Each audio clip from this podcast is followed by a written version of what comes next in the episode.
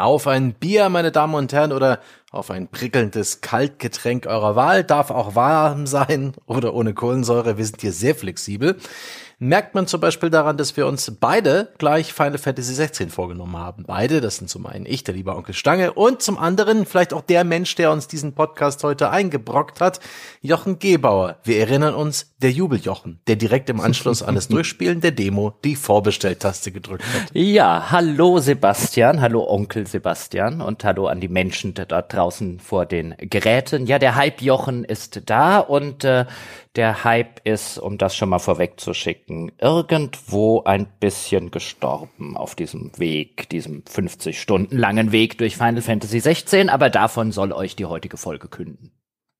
Richtig, wir erzählen euch in allen Details, wie und warum das Soufflé zusammengebrochen ist. Äh, zuerst reden wir aber ganz kurz über unsere Getränke.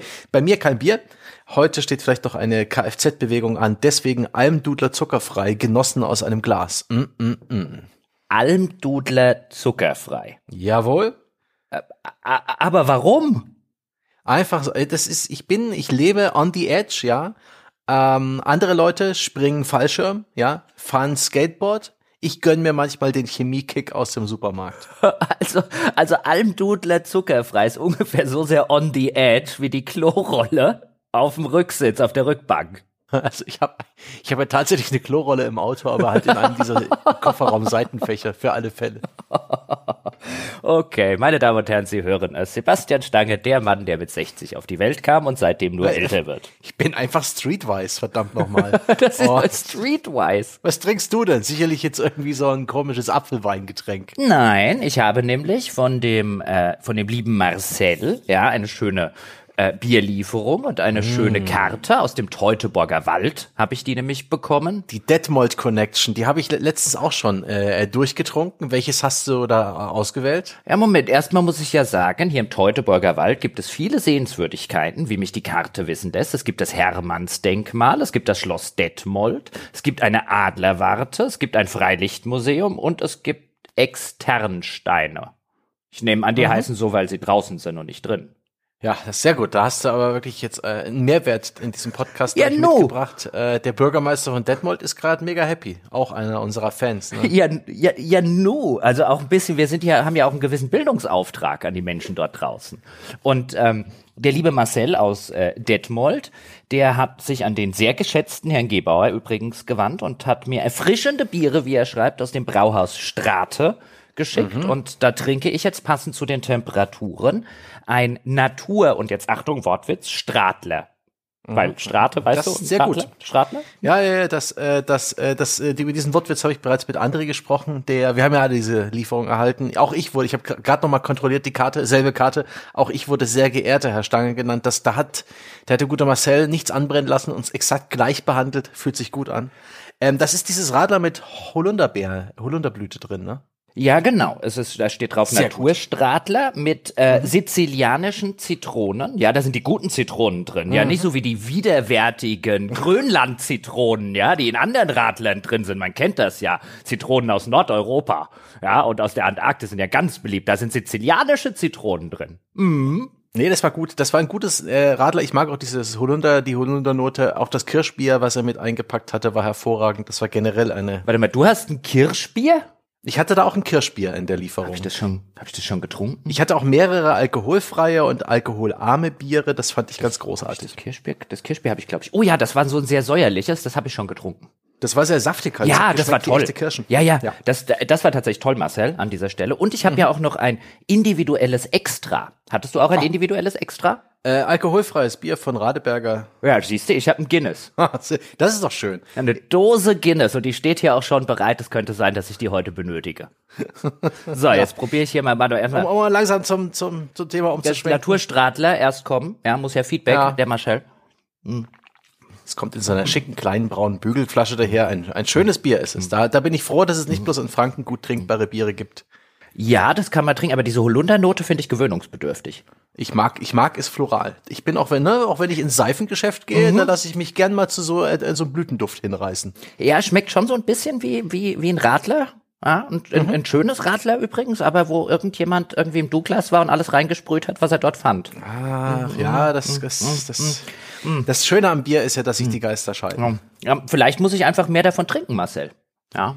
Das ist auch, ne? Es passiert ja oft, dass man ein Bier trinkt, das man nicht mag, und sobald es alle ist, greift man automatisch zum zweiten. Ja, ich, ich, ich, ich dann weiß man. Ich ja? würde jetzt sagen, nicht, nicht mögen, aber ich meine, diese Holundernote, ja, das Naturstradler, ja, also ist nicht ganz so schlecht wie Final Fantasy 16. Oh. Puh, nein, meine Damen und Herren und Fans des Spiels, ja, ganz so schlimm ist Final Fantasy 16 äh, auch nicht. Ich hatte durchaus meinen Spaß, aber es wird heute sehr viel von meiner Seite zumindest auch zu kritisieren geben. Wahrscheinlich mehr, als ich tatsächlich Spaß dran hatte, aber da sind so viele Sachen dabei, über die wir reden müssen, Sebastian Stange. Ja, kommen wir zum äh, Corpus Delictus. Äh, für die PlayStation 5 ist am 22. Juni Final Fantasy 16 erschienen zunächst nur für diese Konsole erhältlich. Es wird später eine, Konsole, eine PC-Version geben und irgendwann in frühestens einem Jahr wohl auch eine Xbox äh, Series-Version. Das Ding ist also erstmal zeitlich exklusiv für die äh, Sony-Konsole. Entwickelt wurde es von äh, Square Enix, das Business U Creative Business Unit 3 unter der Leitung von Yaoki Yoshida, auch als Yoshi P bekannt. Der hat zuletzt Final Fantasy 14, das MMO im Final Fantasy Universum, ähm, auch äh, sehr öffentlichkeitswirksam und relativ heldenhaft, ähm, nachdem es erfolglos startete, äh, wieder äh, auf Null gesetzt, äh, neu erfunden mit A Realm Reborn und auch zu großen Erfolg geführt. Jetzt hat er sich an einem Mainline Final Fantasy versuchen dürfen. Und wobei er ja nur in Anführungszeichen der Produzent ist. Stimmt, es ist nicht der Game Director, der war Genau, es ist nicht der Creative Director, da haben sie wirklich einen jungen, aufstrebenden Mann ans, mhm. ans Ruder gelassen. Ja, und äh, man sieht an einigen Stellen auch durchaus diesem Final Fantasy 16, finde ich, an, ähm, dass da vielleicht mal ein paar Jüngere auch an leitender Position am Werke waren mhm. und gesagt mhm. haben, weißt du was, wir probieren mal ein paar andere Sachen, als man das vielleicht typischerweise von einem Final Fantasy erwarten würde. Und äh, vielleicht, ja, saßen dann die älteren Semester, wie der von dir genannte, da und haben ihn mhm. nicht so richtig gelassen. Womöglich, womöglich. Äh, es, äh, wie genau dieses Spiel äh, zu dem Spiel wurde, das es ist, das ist echt eine spannende Frage. Aber da, da, da habe ich auch den Eindruck, das ist, das hat vielleicht auch eine bewegte Entwicklungsgeschichte. Da sind auch ein paar Kompromisse drin, mit denen vielleicht auch die Macher nicht ganz zufrieden sind. Aber da, dazu kommen wir alles noch, was wir da so entdeckt haben. Die, ganz grob das Bild. Wir befinden uns in einer Welt von äh, einer, einer Fantasiewelt, die ein bisschen mittelalterlich wirkt von der Architektur her und auch von den verschiedenen Völkern und Königreichen, die da wohnen. Es ist natürlich dominiert von Magie, von großen Kristallen, die auf dieser Welt verstreut sind, die diese Magie gebären und äh, große strategische Ressourcen für diese Königreiche sind. Die Welt heißt Valistea. Es gibt zwei Kontinente, Storm und Ash. Dort befinden sich ein paar Königreiche und dort beginnen wir das Spiel als Clive, ähm, oh Gott, Ross, Rossfeld, Rossfield. Rossfield, der in einem kleinen Fürstenturm ähm, der äh, älteste Sohn des Königs ist, aber nicht der Auserwählte. Sein jüngerer Bruder ähm, Joshua, der ist auserwählt von äh, vom Phönix, von einem dieser magischen oh Gott, Schutzgeister, die in diesen Kristallen wohnen, die auch das, die ganze, das, die ganze Magie in diesem Land bestimmen. Er ist äh, der Auserwählte, der sogenannte Dominant des Phönix. Er kann sich dann vielleicht auch irgendwann, wenn er groß ist, in einen Phönix verwandeln. Unser Clive ist lediglich so die Nummer zwei, obwohl er älter ist. Er ist vorbestimmt sein Schild. Er hat diesen Bruder zu beschützen, diesen äh, zukünftigen König, wo auch sein Vater bereits im Prolog sagt, ich mach doch bloß den Platz äh, für ihn auf dem Thron schön warm, bis er dann groß genug ist und äh, selber die Rolle des Königs erfüllen kann. Und das ist oh, der Prolog des Spiels, ist auch der Umfang der Demo, die kurz vor Release erschien und die auch viele Leute begeistert hat und die auch mir gut gefallen hat und die dich so begeistert hat, dass du da den Abzug gedrückt hast und direkt aus dem Spiel heraus im PSN Store äh, Final Fantasy 16 die Vollversion vorbestellt hast. Ja, genau. Ich fand die Demo wirklich klasse. Wir hatten ja auch schon für unsere mhm. Unterstützerinnen und Unterstützer so eine kleine Viertelstunde anhand der Demo gemacht, äh, zusammen mit André noch, der danach gesagt hat, nee, ich bin raus, meine Damen und Herren. Ja, mhm. und ich war da relativ gehypt aus mehrere, mehrerlei Gründen, also überraschend gehypt für meine Verhältnisse. Mhm. Ähm, einfach weil man dem Spiel halt anmerkt, gerade in den, in den ersten ein bis zwei Stunden, die jetzt der Umfang dieser Demo eben sind, die wir jetzt an dieser Stelle spoilern werden mhm. auch, ähm, äh, weil sie, weil sie, finde ich, sehr viele Sachen richtig macht in dieser Demo. Zum ersten ähm, äh, orientiert sich dieser, diese, diese ganze politische Intrigenstruktur auf diesen mhm. zwei ähm, Kontinenten, die du schon erwähnt hast. Da gibt es unterschiedliche Königreiche, Fürstentümer und so weiter, die alle irgendwie miteinander im Clinch liegen. So ein bisschen wie man das eben genau aus Game of Thrones zum Beispiel kennt. Also auch die, die jetzt nicht gerade im Krieg miteinander sind, die haben aber schon irgendwelche Vorhaben. Oh, da könnten wir da irgendwann einmarschieren, wenn die mhm. jetzt schwach sind durch den Krieg da. Es sind auch wunderbar unterschiedliche äh, Königreiche, also eines, das sehr, sehr ähm, orthodox religiös geprägt mhm. ist, ähm, mit, mit sehr viel un religiöser Unterdrückung. Ähm, es gibt eher so ein strahlendes Imperium und ähm, das Spiel macht eben schon sehr früh in dieser Demo deutlich, es wird hier sehr viel um Intrigen, um Komplotte, um Verrat, um Mord gehen. Die Entwickler haben also eindeutig Game of Thrones geguckt und ähm, mhm. das ist so ein bisschen einer der Gründe, weil ich finde, an natürlich kann man jetzt sagen, okay, das ist in der ein oder anderen Form ein Abklatsch, eine Kopie oder sonst was von Game of Thrones. Aber es gibt erstmal schlechtere Vorlagen, an die man sich mhm. äh, halten kann. Und gerade wenn wir in den Spielekosmos gucken, diese klassischen High-Fantasy-Geschichten dominieren. Es gibt natürlich immer mal wieder Ausnahmen, wie sowas wie zum Beispiel Witcher 3 ähm, oder generell die Witcher-Reihe. Ähm, aber das hier, das finde ich mal ein bisschen neuen, erfrischenden Wind, gerade in einem Final Fantasy. Und dann schafft es die Demo auch in diesen ersten zwei Stunden sehr viele, sehr interessante Konflikte aufzumachen machen, denn mhm. wir spielen als der etwa 16-jährige Clive, würde ich sagen. Unser kleiner Bruder Joshua, der ist um die 10. So, Pi mal Daumen würde ich, würde ich ihn schätzen. Ich ja. habe jetzt die genauen Alter nicht mehr im Kopf. Die kann man sich dann anhand von Jahreszahlen ausrechnen. Habe ich jetzt nicht gemacht.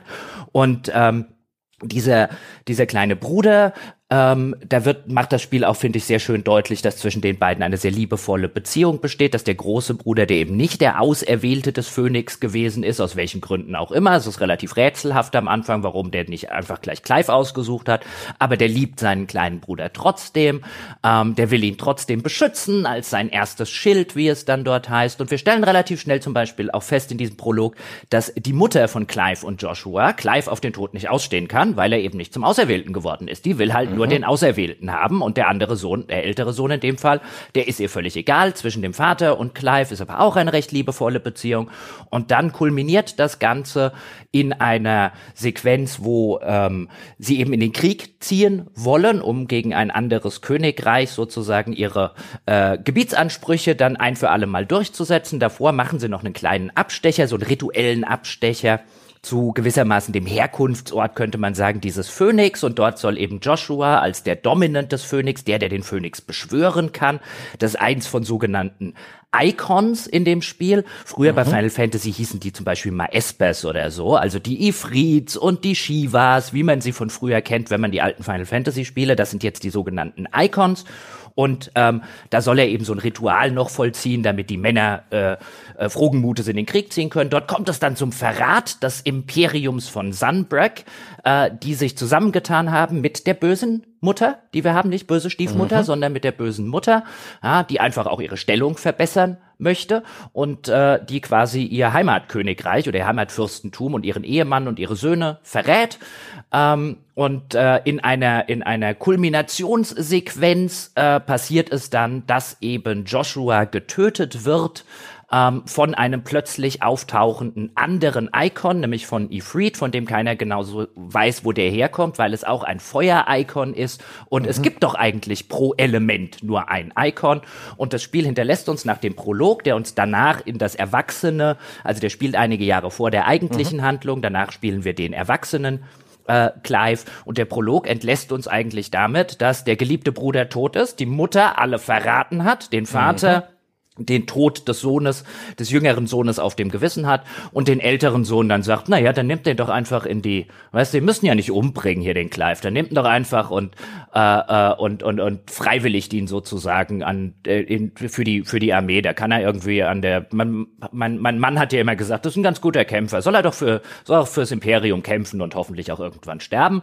Und äh, damit entlässt uns das Spiel oder die Demo an dem Fall oder die ersten zwei Stunden, die mhm. finde ich sind auch, die sind atmosphärisch atmosphärisch schön gemacht, die, die etablieren schön diese Grundkonflikte. Wir haben hier einen Protagonisten, der wirklich ein, ein, ein sehr guten Grund hat, in diese Welt rauszugehen und Rache zu üben, so ein bisschen à la Arya Stark. Ja, mhm. da wurden alle umgebracht in so einer Art Red Wedding Szene, wenn man so möchte, ja, ja, die er geliebt hat und äh, äh, mit denen er eine Verbindung hatte. Er wird jetzt mehr oder weniger versklavt. Die böse Stiefmutter. Was hat das mit dem Imperium auf sich? Warum sind die den anderen in den Rücken gefallen? Die waren nämlich eigentlich verbündet. Viele interessante Fragen, interessante Grundkonflikte. Ähm, da habe ich gesagt, das will ich spielen, weil ich gerade sowas mag, wenn die Leute ähm, in, in solchen Erzählungen, ob das jetzt Spiele, Filme äh, oder insbesondere auch Romane sind, ich mag es sehr gerne, wenn die aller Game of Thrones alle ein persönliches Motiv haben und eben mhm. nicht in die Welt hinausgehen, naja, ich muss sie jetzt retten, diese Welt. Ja, aber eigentlich, der Böse hat mir eigentlich nie was Böses getan, aber er ist ja böse. Ja, also müssen wir jetzt rausgehen und die Welt retten. Und ich mag es viel lieber, wenn die halt so sehr persönliche Motive haben, emotionale Motive. Und äh, auch so die Vorlage Arya Stark ist jetzt nicht die schlechteste. Ja, die, dieses ganze, diese ganze Erzählweise, wo eben Menschen ein bisschen vielschichtig sind wie Zwiebeln, wo es nicht die eindeutig Bösen, die eindeutig Guten gibt, sondern wo alles so ein bisschen grau ist und alle haben Dreck am Stecken, so ein bisschen eine dreckigere, eine dreckigere Fantasy-Vision. Das hatte ich mir da auch versprochen, ist dann aber letztendlich doch nicht das, was das Spiel liefert, denn nach diesem äh, linearen, schön gepasten, durchaus spannenden, wendungsreichen Prolog geht es auch noch linear weiter mit so dem ersten Akt des Spiels, der dauert so sechs Stunden vielleicht, bevor das Spiel sich ein bisschen mehr öffnet. Und da ändert sich aber die Story so ein bisschen. Und es wird so die es wird eine andere Sorte Erzählung und eine andere Sorte Helsen, Heldenreise, als ich eigentlich erwartet habe. Und das hat mich ein bisschen, das hat mich ein bisschen verblüfft. Ich, da habe ich wirklich mit einem völlig anderen Spiel- und Storyverlauf gerechnet.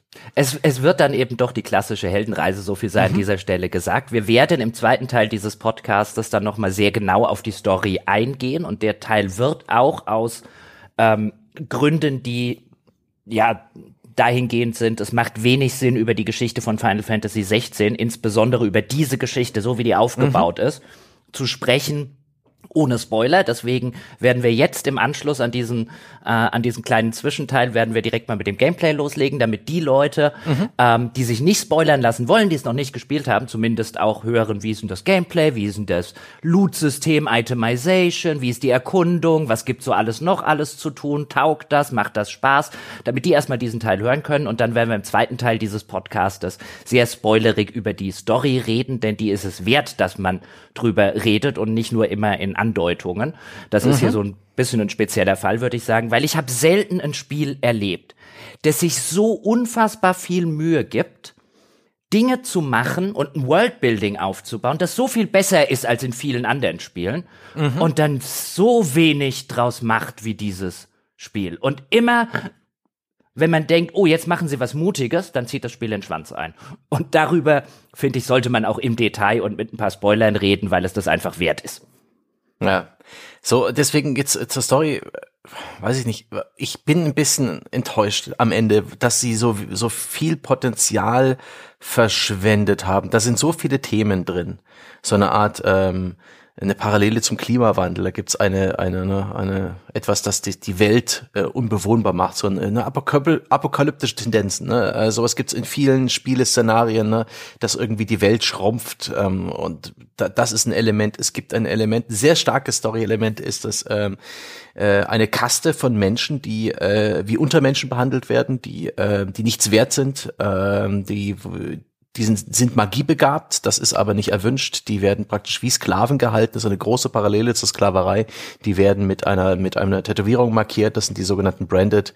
Die äh, um die dreht sich sehr viel von der Story und über die Ungerechtigkeiten, über eine Welt, in der diese Menschen vielleicht dann gleichberechtigt leben. Aber auch hier traut sich das Spiel nicht, die richtig spannenden Fragen zu stellen, äh, abseits von irgendwelchen Klischee. Äh, Erzählungen oder so, so äh, lieb gemeinten Nebenquests und, und so erwartbaren Storyverläufen irgendwas Interessantes zu machen. Ähm, hm. es, es kann halt. Ich weiß nicht, wie du das äh, Ja, äh, das hast. ist halt die Frage, weswegen ich vorher zum Beispiel gesagt habe, jetzt müssen wir doch ein bisschen in Andeutungen reden, aber für die Menschen, ja. die eben keinen Spoilerteil hören genau. wollen.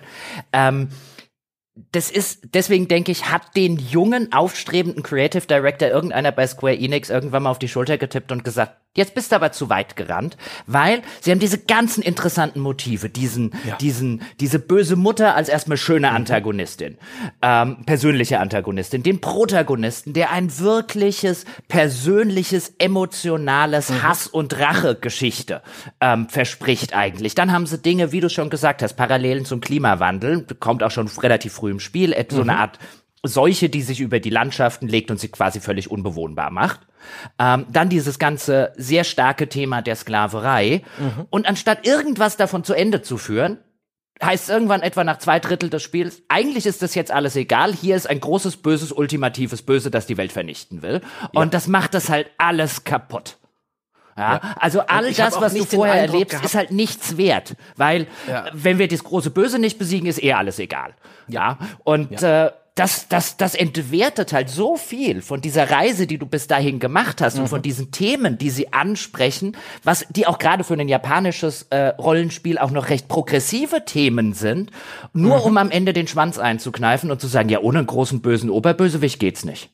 Ja, äh, das ist tatsächlich, ich hatte auch nicht den Gefühl, dass die, das, was da konstruiert wird in den ersten 65, äh, 70 Prozent der Spielzeit, dass das sonderlich interessant ist oder äh, clever. Das ist detail, detailreich, ja, äh, teilweise überbordend gestaltet, schön anzusehen hier und da. Ähm, auch durchaus ein bisschen komplizierter, die ganzen Beziehungen zu den Figuren. Da gibt's auch Systeme im Spiel, über die wir noch sprechen werden. Aber für mich nicht sonderlich interessant, nicht sonderlich überraschend. Da fehlten die Twists, da fehlten die Überraschungen. Es war insgesamt eine Story, die ein bisschen depressiv war für mich. Da, da war so wenig Hoffnung, da war so wenig Freude, da war so, so wenig Magie und Staunen. Da war eher so dieser an Red Dead Redemption 2 erinnernde Todesmarsch ähm, einer kleinen Gruppe von Leuten, die irgendwie äh, versuchen, den, den, den Kahn noch irgendwie aus dem, den Karren aus dem Dreck zu ziehen. Äh, aber es, die, die, die, also wirklich düstere Themen und Hoffnungslosigkeit überwogen da für mich. Aber das, das finde ich ja, das finde ich ja cool, dass ein Final Fantasy ja? so eine Geschichte erzählt. Das Problem daran ist halt lediglich, am Ende ähm, weißt du, ist es nicht ein, ohne da jetzt irgendwie in Spoiler gehen zu wollen, mhm. nichts von dem, was die vorher gemacht haben, ist irgendetwas wert. Richtig, das stimmt. Ja, das ist halt einfach das. Weißt du, die kämpfen gegen Sklaverei und gegen diese, gegen diesen Klimawandel, wenn wir es so nennen mhm. wollen und so weiter, aber am Ende ist es doch einfach nur ein ultimatives Böses. Und das, das entwertet das halt und den ganzen Kampf, den sie vorher gemacht haben, finde ich. Aber wir sollten jetzt zum, zum Gameplay ja. springen und nachher dann in, ja. in, in allen Details darüber reden. Aber es ist wichtig zu wissen, glaube ich, meine Damen und Herren, ähm, dass das Spiel gerade im letzten Drittel eine, eine 90-Grad-Wendung vollzieht und viel von dem, was wir vorher erlebt haben, die ganzen politischen Intrigen, die ganzen Sachen wie Sklaverei und so weiter, plötzlich quasi irrelevant werden ja, weil jetzt gibt's ja was Größeres, um das wir uns kümmern müssen. Und äh, äh, wer da eben, wer da eben hofft, dass dieses Spiel eben genau diese Themen, die es teilweise in der Demo und so weiter schon gemacht hat, konsequent irgendwie zu Ende führt, der wird unter Umständen enttäuscht sein. Ich habe viele Leute jetzt gelesen, ich habe einige gelesen, die das Spiel auch bis zum Ende ganz großartig fanden und das kann man legitimerweise sicherlich mhm. auch, aber ich habe halt auch viele gelesen, die halt gesagt haben, was zur Hölle haben sie sich da beim letzten Drittel gedacht? Ähm, und da, da dessen, dessen sollte man sich halt, glaube ich, ein bisschen gewahr sein. Wenn man da also jemand ist, der mhm. gerade ein gutes Ende erwartet, ist das vielleicht nicht unbedingt das Spiel. Aber reden wir über das Gameplay. Was ist denn das für ein Spiel, Herr Stange? Das ist ein Actionspiel mit einem leichten Rollenspiel-Unterbau, der sich so ein paar Final Fantasy äh, so Klischees mit äh, umzäunt. Erinnern, erinnern tut mich das ein bisschen an so Spiele wie Nier, wie vielleicht auch Forspoken, obwohl das wahrscheinlich kaum jemand gespielt hat, oder man könnte es vielleicht mit so einem Spektakelfighter à la Devil May Cry oder Bayonetta vergleichen, allerdings lange nicht so komplex. Das ist nicht so schwierig zu erlernen. Es hat durchaus äh, äh, ein bisschen Tiefgang, den man beherrschen und meistern kann, aber es ist vor allen Dingen ein Action-Kampfsystem in 3D-Arenen mit einer äh, frei bewegbaren Kamera, mit Gegner aufschalten, mit fliegenden Gegnern, mit Gegner-Mobs, mit großen Gegnern und die bekämpft man mit simplen Kombos, mit aufgeladenen Attacken und vor allen Dingen mit verschiedenen äh, Geschmacksrichtungen oder Elementen von Magie. Da kann man jede Menge Zauber wirken und sehr wichtig ist es in dem Spiel, äh, im richtigen Timing gegnerischen Attacken auszuweichen. Da gibt's wie diese Witch Time bei Bayonetta oder bei anderen Spielen so äh, die Möglichkeit, Gegenangriffe, so Konterangriffe zu machen, die besonders viel Schaden machen oder eben äh, Parier-Moves, also mit einer entsprechenden Attacke direkt in die gegnerische Attacke rein, um eben auch den Gegner sozusagen äh, die Attacke kaputt zu machen. Also es ist durchaus äh, etwas involvierter und aktiver äh, als selbst dieses äh, Echtzeit äh, ATB Fusionssystem in Final Fantasy VII Remake. Es spielt sich wirklich weitestgehend wie ein Actionspiel. Ja, also ja, das würde ich auch sagen. Also das, das Kampfsystem insbesondere ähm, erinnert eigentlich eher an, an ein Action Spiel, mhm. ähm, kommt ja auch nicht von ungefähr. Der, der kommt, der hauptverantwortliche Combat Designer beispielsweise, der eben für die Kämpfe zuständig ist, ähm, der kommt von Devil May Cry zum Beispiel und da sieht mhm. man einige Anleihen. Auch Nier zum Beispiel ist eine naheliegende Anleihe. Das heißt, wir steuern unseren Clive und im Gegensatz zu früheren Final Fantasy, ich glaube, das erste Final Fantasy, in dem es keine Party gibt, also keine Gruppe von Gefährten, sondern es gibt immer mhm. nur Clive, dem schließt sich dann im Laufe der Handlung mal die Figur an und mal jene Figur an, aber das ist keine richtige Party. Diese Figuren können wir nie aktiv steuern, das wird immer von der KI mhm. überlassen, die können wir auch nicht ausrüsten, die können wir nicht leveln oder sonst irgendwas, die sind halt dann für die Story ähm, und für einige Kämpfe dabei und dann ist äh, Clive mal wieder alleine unterwegs mit seinem getreuen Hund, der auch noch relativ früh im Spiel auftaucht ähm, mhm. und auch eine mehr oder weniger wichtige Rolle im Kampfsystem übernimmt. Wir steuern eben Clive aus der klassischen Third-Person-Perspektive, also von schräg hinten. Ähm, und das Kampfsystem ist in der Form erstmal relativ klassisch. Mit der Vierecktaste äh, hauen wir auf den Gegner drauf mit unserem Schwert. Wir haben auch das ganze Spiel über nur das Schwert als Waffe mhm. zur Verfügung. Es gibt also keine Äxte, Bögen oder sonst irgendwas, sondern wir hauen mit der Vierecktaste mit dem Schwert. Mit R1 weichen wir aus. Ähm, mit äh, Dreieck machen wir einen, einen leichten Magieangriff, der, den wir zwar sehr schnell verschießen können, der allerdings vergleichsweise wenig Schaden macht. Das sind so ein bisschen die, die Grundlagen des mhm. ganzen mhm. Kampfsystems. Und dann gibt es die schon angesprochenen Icons, wie zum Beispiel den, den Phönix. Und im Laufe des Spiels schalten wir diverse dieser Icons frei so viel muss auch hier gesagt sein, Spoiler hin oder her, weil die elementar fürs Kampfsystem sind. Mhm. Ähm, und diese Icons haben in der Regel immer irgendein Element, also zum Beispiel Feuer oder äh, Eis äh, oder Wind und so weiter. Und je nachdem, welche Icons wir ausgerüstet haben, wir können maximal drei ausrüsten, schalten wir pro Icon gibt es einen kleinen Skillbaum. Ja, jedes Icon mhm. hat in der Regel drei bis vier Fähigkeiten, die wir leveln können mit äh, Skillpunkten und die dann als Zaubersprüche, Schrägstrich, als ähm, äh, Spezialfähigkeiten fungieren. Mhm. Und das sind auch die wirklich relevant wichtigen im Kampfsystem, weil wir sehr schnell feststellen, mit der normalen Attacke, da gibt's dann zwar ein paar Kombos, ähm, es gibt dann auch noch so eine, so eine Luftattacke, die man machen kann und eine Sprungattacke, aber die normalen Attacken machen vergleichsweise wenig Schaden. So richtig die, die Kämpfe bestehen tut man, indem man die Spezialfähigkeiten aneinander reiht, je nachdem, welchen Gegnern man über den Weg gelaufen ist und wie viele davon man schon freigeschaltet hat. Und ähm, je nach Icon, das man besitzt ähm, und das man gerade aktiv aktiviert hat. Wie gesagt, bis zu drei kann man gleichzeitig ausrüsten. Da wechselt man dann einfach mit so einer Trigger-Taste mhm. zwischen den Icons und den zugeordneten Spezialfähigkeiten hin und her. Und äh, Je nach Icon, das man ausgerüstet hat, kann man mit der Kreistaste eine äh, Spezialfähigkeit dieses Icons äh, noch machen. Der anfängliche Phönix, den wir äh, haben, der kann ähm, äh, einfach über diese Kreisfähigkeit sich sehr schnell zum Gegner hin teleportieren und mhm. draufhauen. Mhm. Ähm, dann im weiteren Spielverlauf gibt es welche, da können wir den Gegner zu uns hinziehen. Ja, also quasi das, das Umgekehrte mhm. der ersten Fähigkeit. Oder es gibt was, wo wir eine besondere Ausweichfähigkeit bekommen oder einen besonderen Super Block Ability, wo wir mhm. ähm, gegnerische Angriffe sehr, sehr stark abwehren können.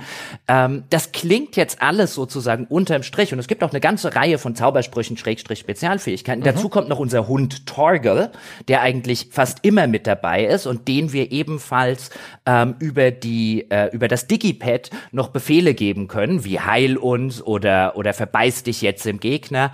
Das klingt alles und ist im Kern auch, das spielt sich auch ordentlich, das macht Spaß. Das ist ein gut funktionierendes Action-Kampfsystem, würde ich sagen, mit einigen kleineren Einschränkungen, werden wir bestimmt noch dazu kommen. Das funktioniert auch gut, das spielt sich gut, wie immer bei solchen Kampfsystemen ist manchmal die Kamera ein Problem, aber lange nicht mhm. so schlimm wie zum Beispiel bei Final Fantasy 15, um den direkten Vergleich zu nehmen. Also das ist ein wirklich cooles, spaßiges Kampfsystem, das allerdings viel zu einfach ist. Viel, viel zu einfach. Wenn man es nämlich einmal den Bogen raus hat, und es gibt zwei Schwierigkeitsgrade, sozusagen Story-Mode und den normalen. Wir haben das jetzt, nehme ich an, beide auf dem normalen gespielt. Wir mhm. können es also nicht schwerer schalten, ohne ein New Game Plus anzufangen da sei der liebe Gott vor. Ähm, und wenn man halt einmal den Bogen raus hat, ähm, ja, dann kommen noch weitere Icon- und Spezialfähigkeiten im weiteren Spielverlauf dazu und dann hat man mehr, mit dem man sozusagen experimentieren kann und oh, probiere ich mal das aus. Aber wenn man den Bogen raus hat, sind die Kämpfe und auch die Bosskämpfe irgendwann so, oder war es zumindest bei mir, so einfach, dass es halt einfach die immer gleiche Abfolge von den immer gleichen Spezialfähigkeiten ja, war, die ich ja. gemacht habe. Einfach weil das das Effektivste war, um den Boss, die meistens echte, echte Bullet Sponges sind, also sack viel ja. Hitpoints haben. Und erstmal muss man ihnen auch sozusagen noch so eine Ausdauer- oder Verteidigungsleiste runterkloppen, damit man dann so einen Moment hat, so ein paar Sekunden, in denen man ihnen Schaden, so richtig Schaden zufügen kann. Und es war halt am effektivsten, immer wieder die gleichen Sachen zu machen. Und dann kriegst du vielleicht später ein neues Icon dazu und sagst, oh, die Fähigkeit ist besser als die Fähigkeit, die ich davor hatte, aber sie macht dasselbe. Unterm ja. Strich. Nämlich sie knüppelt den Boss ähm, eine dieser beiden Leisten am effektivsten runter. Ja, und ja, äh, ja, sorry, das war ein langer Monolog, aber es war halt wirklich, irgendwann war es halt einfach, da sitzt er halt da, die Fähigkeit, die Fähigkeit, die Fähigkeit, jetzt warten, bis die Fähigkeiten sich wieder aufladen, weil die haben alle einen Cooldown und mhm. dann wieder von vorne. Ja, pro, pro Icon hat man zwei aktive Fähigkeiten, die man ausrüsten kann, also wirklich so Zaubersprüche, also insgesamt sechs Stück. Und ich habe auch sehr schnell im Spiel gemerkt, äh, bei den größeren Gegnern, die haben alle diesen gelben äh, Ausdauerbalken und den muss man erst halb runterprügeln für einen kurzen Stagger und dann ganz runterprügeln für einen langen Stagger. Ich habe relativ schnell gemerkt, dass das Icon in der grünen Geschmacksrichtung besonders gut geeignet ist, um Leuten Stagger-Schaden zuzufügen, also habe ich das immer dabei. Damit arbeite ich diese Leisten runter mit den Spezialangriffen der grünen Geschmacksrichtung und sobald die Gegner gestaggert sind, arbeite ich dann mit den anderen äh, äh, Zaubersprüchen äh, die Gesundheitsleiste runter. Und das ist Rinse and Repeat. Es ist überhaupt nicht wichtig, dass ich gut ausweiche, dass ich tolle Kontermoves mache oder perfekt pariere. Ähm, es ist das macht zu wenig Schaden. Ja, und, und ich, ich arbeite mhm. in jedem Kampf einfach nur mein selbes Rezept runter. Staggern mit dem grünen Angriff, er ist gestaggert, Dinge hinterher nuken, bis der zweite Staggerbalken runter ist, dann ist er so richtig gestaggert und dann zünde ich einfach alles, was gerade nicht auf Cooldown ist, rinse and repeat. Die restliche Zeit ist einfach kämpfend darauf warten, dass die Cooldowns alle sind. Und ich habe auch über die Spielzeit wenig an meinen äh, an meinen Loadouts geändert, denn das ist so das Problem vieler Spiele dieser Art. Das hatte ich auch bei Forspoken, dass du eben das Loadout, was du zuerst bekommst, in dem Fall ist es ist allerlei Feuertalente, wo auch die Kreistaste dieser Feuerdash, dieser Ausweichmove ist, mit dem man richtig Strecke zurücklegen kann. Daran habe ich mich gewöhnt. Alles andere, was dazu kam, war neu und für mich seltsam. Und die die die Icons, die ich bereits lange gehabt habe, grün, also das ist das Wind-Icon und das Feuer-Icon, die, die Zauberschulen, die habe ich lange gehabt, die, die konnte ich bereits, muskelgedächtnismäßig. Jedes neue war ein bisschen underpowered, weil es noch nicht äh, hochgelevelt war, wenn ich es ausprobiert habe. Und teilweise für mich auch gewöhnungsbedürftig. Gerade was du vorhin beschrieben hast, dass die Kreistaste anders funktioniert, je nachdem, welche Zaubergeschmacksrichtung man ausgewählt hat, hat mich immer wieder so irritiert, weil ich halt äh, die ersten Spielstunden gelernt habe, Kreis ist der, groß, der große Ausweichmove. Und plötzlich habe ich irgendwas ausgewählt, eine Zaubergeschmacksrichtung, wo Kreis plötzlich ein Block ist. Oder meine Spielfigur verwandelt sich in irgendwie ein Flattervieh und fängt an, einen Fernangriff aufzuladen. Ähm, was unglaublich bescheuert ist. Und dieses komplette Icon gehört in die Tonne gekloppt. Ich weiß nicht, was sie sich dabei gedacht haben. Also so bin ich dann. Oh, seine Ultimate-Fähigkeit ist die beste im Spiel. Ja, wenn du meinst. ja. Du meinst. Ich, ich habe jedenfalls sehr schnell. Aber ich, ich, ich verstehe total, was du sagst. Es wird gereicht haben, das zu benutzen, ja. was du, was du, weißt du, einmal dominierende es hat gereicht. Strategie. Ich, ja. Genau, ich habe mich, ich habe mich mit dieser, ich, ich, ich weiß nicht, ob es die effektivste aller Strategien war, aber ich habe lediglich äh, in, in die, das dritte Icon habe ich regelmäßig mal ein bisschen ausgetauscht durch andere, habe da nie das Perfekte gefunden und habe mich eigentlich immer mit demselben Rezept durch jeden Kampf im Spiel durchgearbeitet. Mhm. Und manchmal bei kleineren Mobs, gerade bei großen äh, Mengen von Gegnern, hat es durchaus Spaß gemacht, ein bisschen Meisterschaft zu bringen. Die haben nicht diese Stagger-Mechanik, die macht man noch mit normalen Angriffen, aber eben auch mit diesen Zaubersprüchen platt. Die sind toll inszeniert. Das ist wirklich ein, ein Effektspektakel, wenn du da plötzlich einen riesigen Wirbelsturm äh, beschwörst, der über die über die Kampfarena zieht, so richtig gewaltig und groß und langsam und äh, spektakuläre Licht- und Feuereffekte, die du äh, anzünden kannst. Und das alles ist so auf diese japanische Anime-Art und Weise übertrieben inszeniert. Ich liebe diesen äh, auf Dreieck Feuer-Move, wo er einfach nur brüllend dasteht und Flammen um sich herum entzündet. Und wenn man diesen Zauberspruch upgradet, dann brüllt er noch lauter in einer anderen Tonhöhe und ist einfach so das ist, das ist so übertrieben und geil ich mag es, aber ich habe es schon sicherlich einige hundert Male gesehen inzwischen und es war nicht nötig, hier mich weiterzuentwickeln und letztendlich war das Kampfsystem für mich zu formelhaft. Es hat mich eben nicht gefordert. Es gab keinen einzigen Kampf zum Beispiel, wo der wo es irgendwelche ne, Jump-Run-Sequenzen drin gab oder irgendwas, was mit Timing zu tun hat. Es gibt immer nur eine Arena, die ist verschieden gestaltet, die bietet aber für den Umgebungen in der Regel nichts Besonderes. Siehst auch sofort, wenn ein Bosskampf ist. kommt. Ja, Richtig. wenn du das Spiel einige, nach ein paar Stunden weißt du, oh, jetzt kommt der Bosskampf, weil es ist ein großes, halbrundes, ovales äh, oder rundes Areal. Alles klar, Ja. hier kommt jetzt entweder ein Endboss oder ein Zwischenboss. Ja, und das ist einfach ein bisschen wenig. Und es gibt in diesem Spiel spielerisch äh, folgende Interaktionsmöglichkeiten mit dem Spiel. Ähm, kämpfen oder irgendwo hingehen und die X-Taste drücken. Ja, aber, Das mhm. war's. Aber bevor wir dahin reiten, es gibt noch einiges zum Kampfsystem, ganz kurz. Ich kann nämlich voll und ganz verstehen, warum du das so gespielt hast. Normalerweise mache ich das auch gerne. Weißt du, du hast eine, eine dominante Strategie entdeckt und die ist wirklich nicht schwer zu finden, weil das Spiel halt, das Kampfsystem sehr einfach ist. Ähm, du, es gibt auch Heiltränke, die du hast, die du im weiteren Spielverlauf kannst du die auch upgraden, also dass sie besser heilen, dass du mehr davon mitnehmen kannst über Nebenquests. Ich kam nie, auch bei, bei irgendeinem Bossfight und bei einem Super-Bossfight, nie auch nur dahin, dass, dass ich nicht, äh, also ich habe vielleicht Heiltränke benutzt, aber auch nur deswegen, weil ich mir gar nicht mehr die Mühe gemacht habe, teilweise auszuweichen. Ähm, Und ich kam nie auch nur in die Verlegenheit. Ich bin einmal gestorben bei so einer Super-Boss-Attacke, wo ich dann gemerkt habe, ah, okay, der sollte ich jetzt ausweichen beim nächsten Mal. Ähm, aber das war auch nur wirklich, weil ich halt völlig rücksichtslos bis dahin äh, äh, durchgekommen bin. Und ich kann total verstehen, warum du einfach immer wieder das gemacht hast. Ich habe dann irgendwann die, die neueren Icons benutzt, weil ich es nicht mehr ertragen habe, immer den gleichen Krempel zu machen. Ja, das war so Seelen, Ich habe das auch, ich habe die auch alle mal Seelen zerstören, immer wieder die gleiche Abfolge der gleichen Fähigkeiten. Und ja, die neuen machen auch nicht viel anderes, aber sie sehen wenigstens anders aus. Das stimmt, Ja? ja. Und du musst auch nie, ich meine, es gibt Synergieeffekte, die du machen kannst. Es gibt dann Fähigkeiten, da machst du die eine Fähigkeit, schießt eine andere dort rein und dann macht's ultra Mhm. viel Schaden oder so. Und das ist ganz cool, das mal rausgefunden zu haben. Aber da kein Kampf in diesem Spiel auch nur ansatzweise fordernd ist und die ganzen Timings auch so, ähm, so, so, so großzügig gesetzt sind, also äh, dass es da keinen irgendwie schwierigen Modus gibt, verstehe ich wirklich nicht. Also, weil es ist auch so, weißt du, ganz kurz noch den Teil. Ja. Ich bin schon ausgewichen. Ja, also mit Parieren habe ich mich auch nicht lange aufgehalten, ähm, aber ich bin schon ausgewichen, aber halt einfach ständig. Weißt du, es ist halt nicht wie bei einem Dark Souls, gut, das ist jetzt ein Extrem ins andere, ja, wo du aufpassen musst, wann und wie weichst du aus und wann parierst du, aber ich habe halt einfach, weißt du, dat, ich habe dann halt meine Sachen gemacht und L1 fürs Ausweichen gedrückt oder so. Und ich bin auch ständig ausgewichen. Ich habe auch ständig dieses Ding gekriegt, ah, du hast einen guten Evasion Move sozusagen gemacht, ja, weil da immer so kleine Counter nebendran hochgehen, wenn du was gut machst. Und ich so, ich habe noch nicht mal hingeguckt, ob der mich angegriffen hat. Ich habe die Taste einfach gedrückt.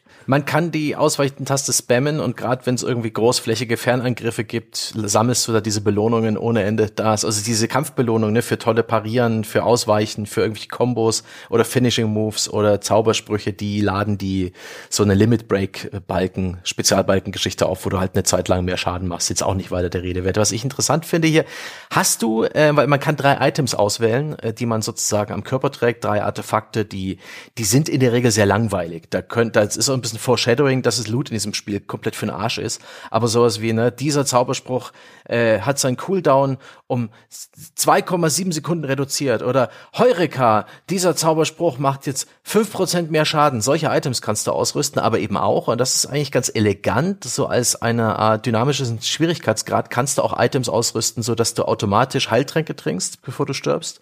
Es gibt äh, Items, die du ausrüsten kannst, die automatisch äh, Ausweichmoves durchführen, wenn Gegner dich angreifen. Hast du irgendwelche Items dieser Art genutzt, diese Assist-Items? Okay. Nein, nein. Also ich, ich finde die Tatsache, dass es die gibt, die bekommt man von Anfang an, meine Damen und Herren, im Spiel. Dass du zum Beispiel, wenn du sagst, ich komme mit der Ausweichmechanik nicht klar, kannst ein Item ausrüsten, das weicht einfach automatisch für dich aus. Ähm, und so gibt's das für, für einige Sachen im Spiel, einfach so ein Accessibility-Feature, was ich cool finde. Ich finde es cool, dass das existiert. Ähm, aber ein, jemand, der jetzt nicht eine, wie auch immer geartete Beeinträchtigung besitzt oder wirklich überhaupt keine Erfahrungen mit Action-Kampfsystemen, also gar, gar keine hat, der wird die halt einfach nicht brauchen. Ich war doch nicht bescheuert, mach mir ein viel zu einfaches Kampfsystem noch einfacher. Ich find's halt witzig, ich bin im Hintergrund, ich bin schon ein paar Mal gestorben im Spiel. Äh, bei, auch bei Bosskämpfen. Und da überlege ich gerade, ich halte mich ja schon für einen Skiller, aber vielleicht, Vielleicht habe ich mich einfach blöd angestellt. Ich habe auch stets alle Nebenaufgaben gemacht, deswegen war ich eigentlich nie underlevelt, aber weiß nicht, woran es gelegen haben kann. Aber es ist eins dieser Spiele, wo man zum Beispiel in den Bosskämpfen, die haben oft mehrere Phasen, wo du dann, äh, wenn du da ins Gras beißt, respawnst in der richtigen Phase. Das heißt, du musst den Anfang nicht nochmal spielen. Auch löblich. Löblich, also äh, auch löblich. Das alles ist gut, wenn der ja, Boss halt schwierig wäre. Ja. Oder ja. auch nur halbwegs anspruchsvoll, halt nicht ein, halt nicht eigentlich teilweise gerade hinten raus, ja, werden mir, werden mir Dinge, die mir als große äh, äh, ultimative, äh, äh, unheimlich, wie soll denn der Clive das schaffen, Ding passiert und mhm. ich habe gefühlt nicht mal Health verloren oder so. Und ich habe nicht ja. skillmäßig gespielt, ich habe einfach Sachen gespammt. Ja, das äh, deswegen ist es letztendlich ich empfand es als kurzweilig und gefällig, das Kampfsystem. Mhm. Also deswegen habe ich das Spiel auch durchgespielt und auch alle Nebenaufgaben gemacht, weil, die Kämpfe gingen äh, gut von der Hand, die waren, äh, die haben ein gutes Tempo, das, die waren interessant genug und haben mir inter so interessante Aufgaben gestellt. Äh, auch wenn es ein bisschen komisch ist, ne? wie dominiere ich diese Gegnergruppe, ohne ein einziges Mal einen Treffer zu kassieren und äh, so, dass der Kampf in 60 Sekunden vorbei ist und in welcher Reihenfolge zünde ich jetzt welchen Spezialangriff. Es ist vielleicht auch nicht die Vision der äh, Spieleentwickler. Aber das ich, ich, ich fühlte mich an, an etwas anders inszeniertes Diablo erinnert, ehrlich gesagt. Schon, kann ne? kann ja, sein, ja, weil ich direkt vorher halt Diablo 4 gespielt habe. Aber ich dachte irgendwann, das ist wie Diablo, nur in Third Person, also so in, in so einer nah Third Person und äh, äh, mit, mit vielleicht mehr aktiven Fähigkeiten, die ich da habe. Aber alles, was mir da entgegengeworfen wird, ist nicht dazu da, dass es mich vor ein Problem stellt. Ja, die Bosskämpfe. Ja. Und mit dem beschissensten Loot der Rollenspielgeschichte, aber dazu gleich mehr. Ja, ja dazu kommen wir noch.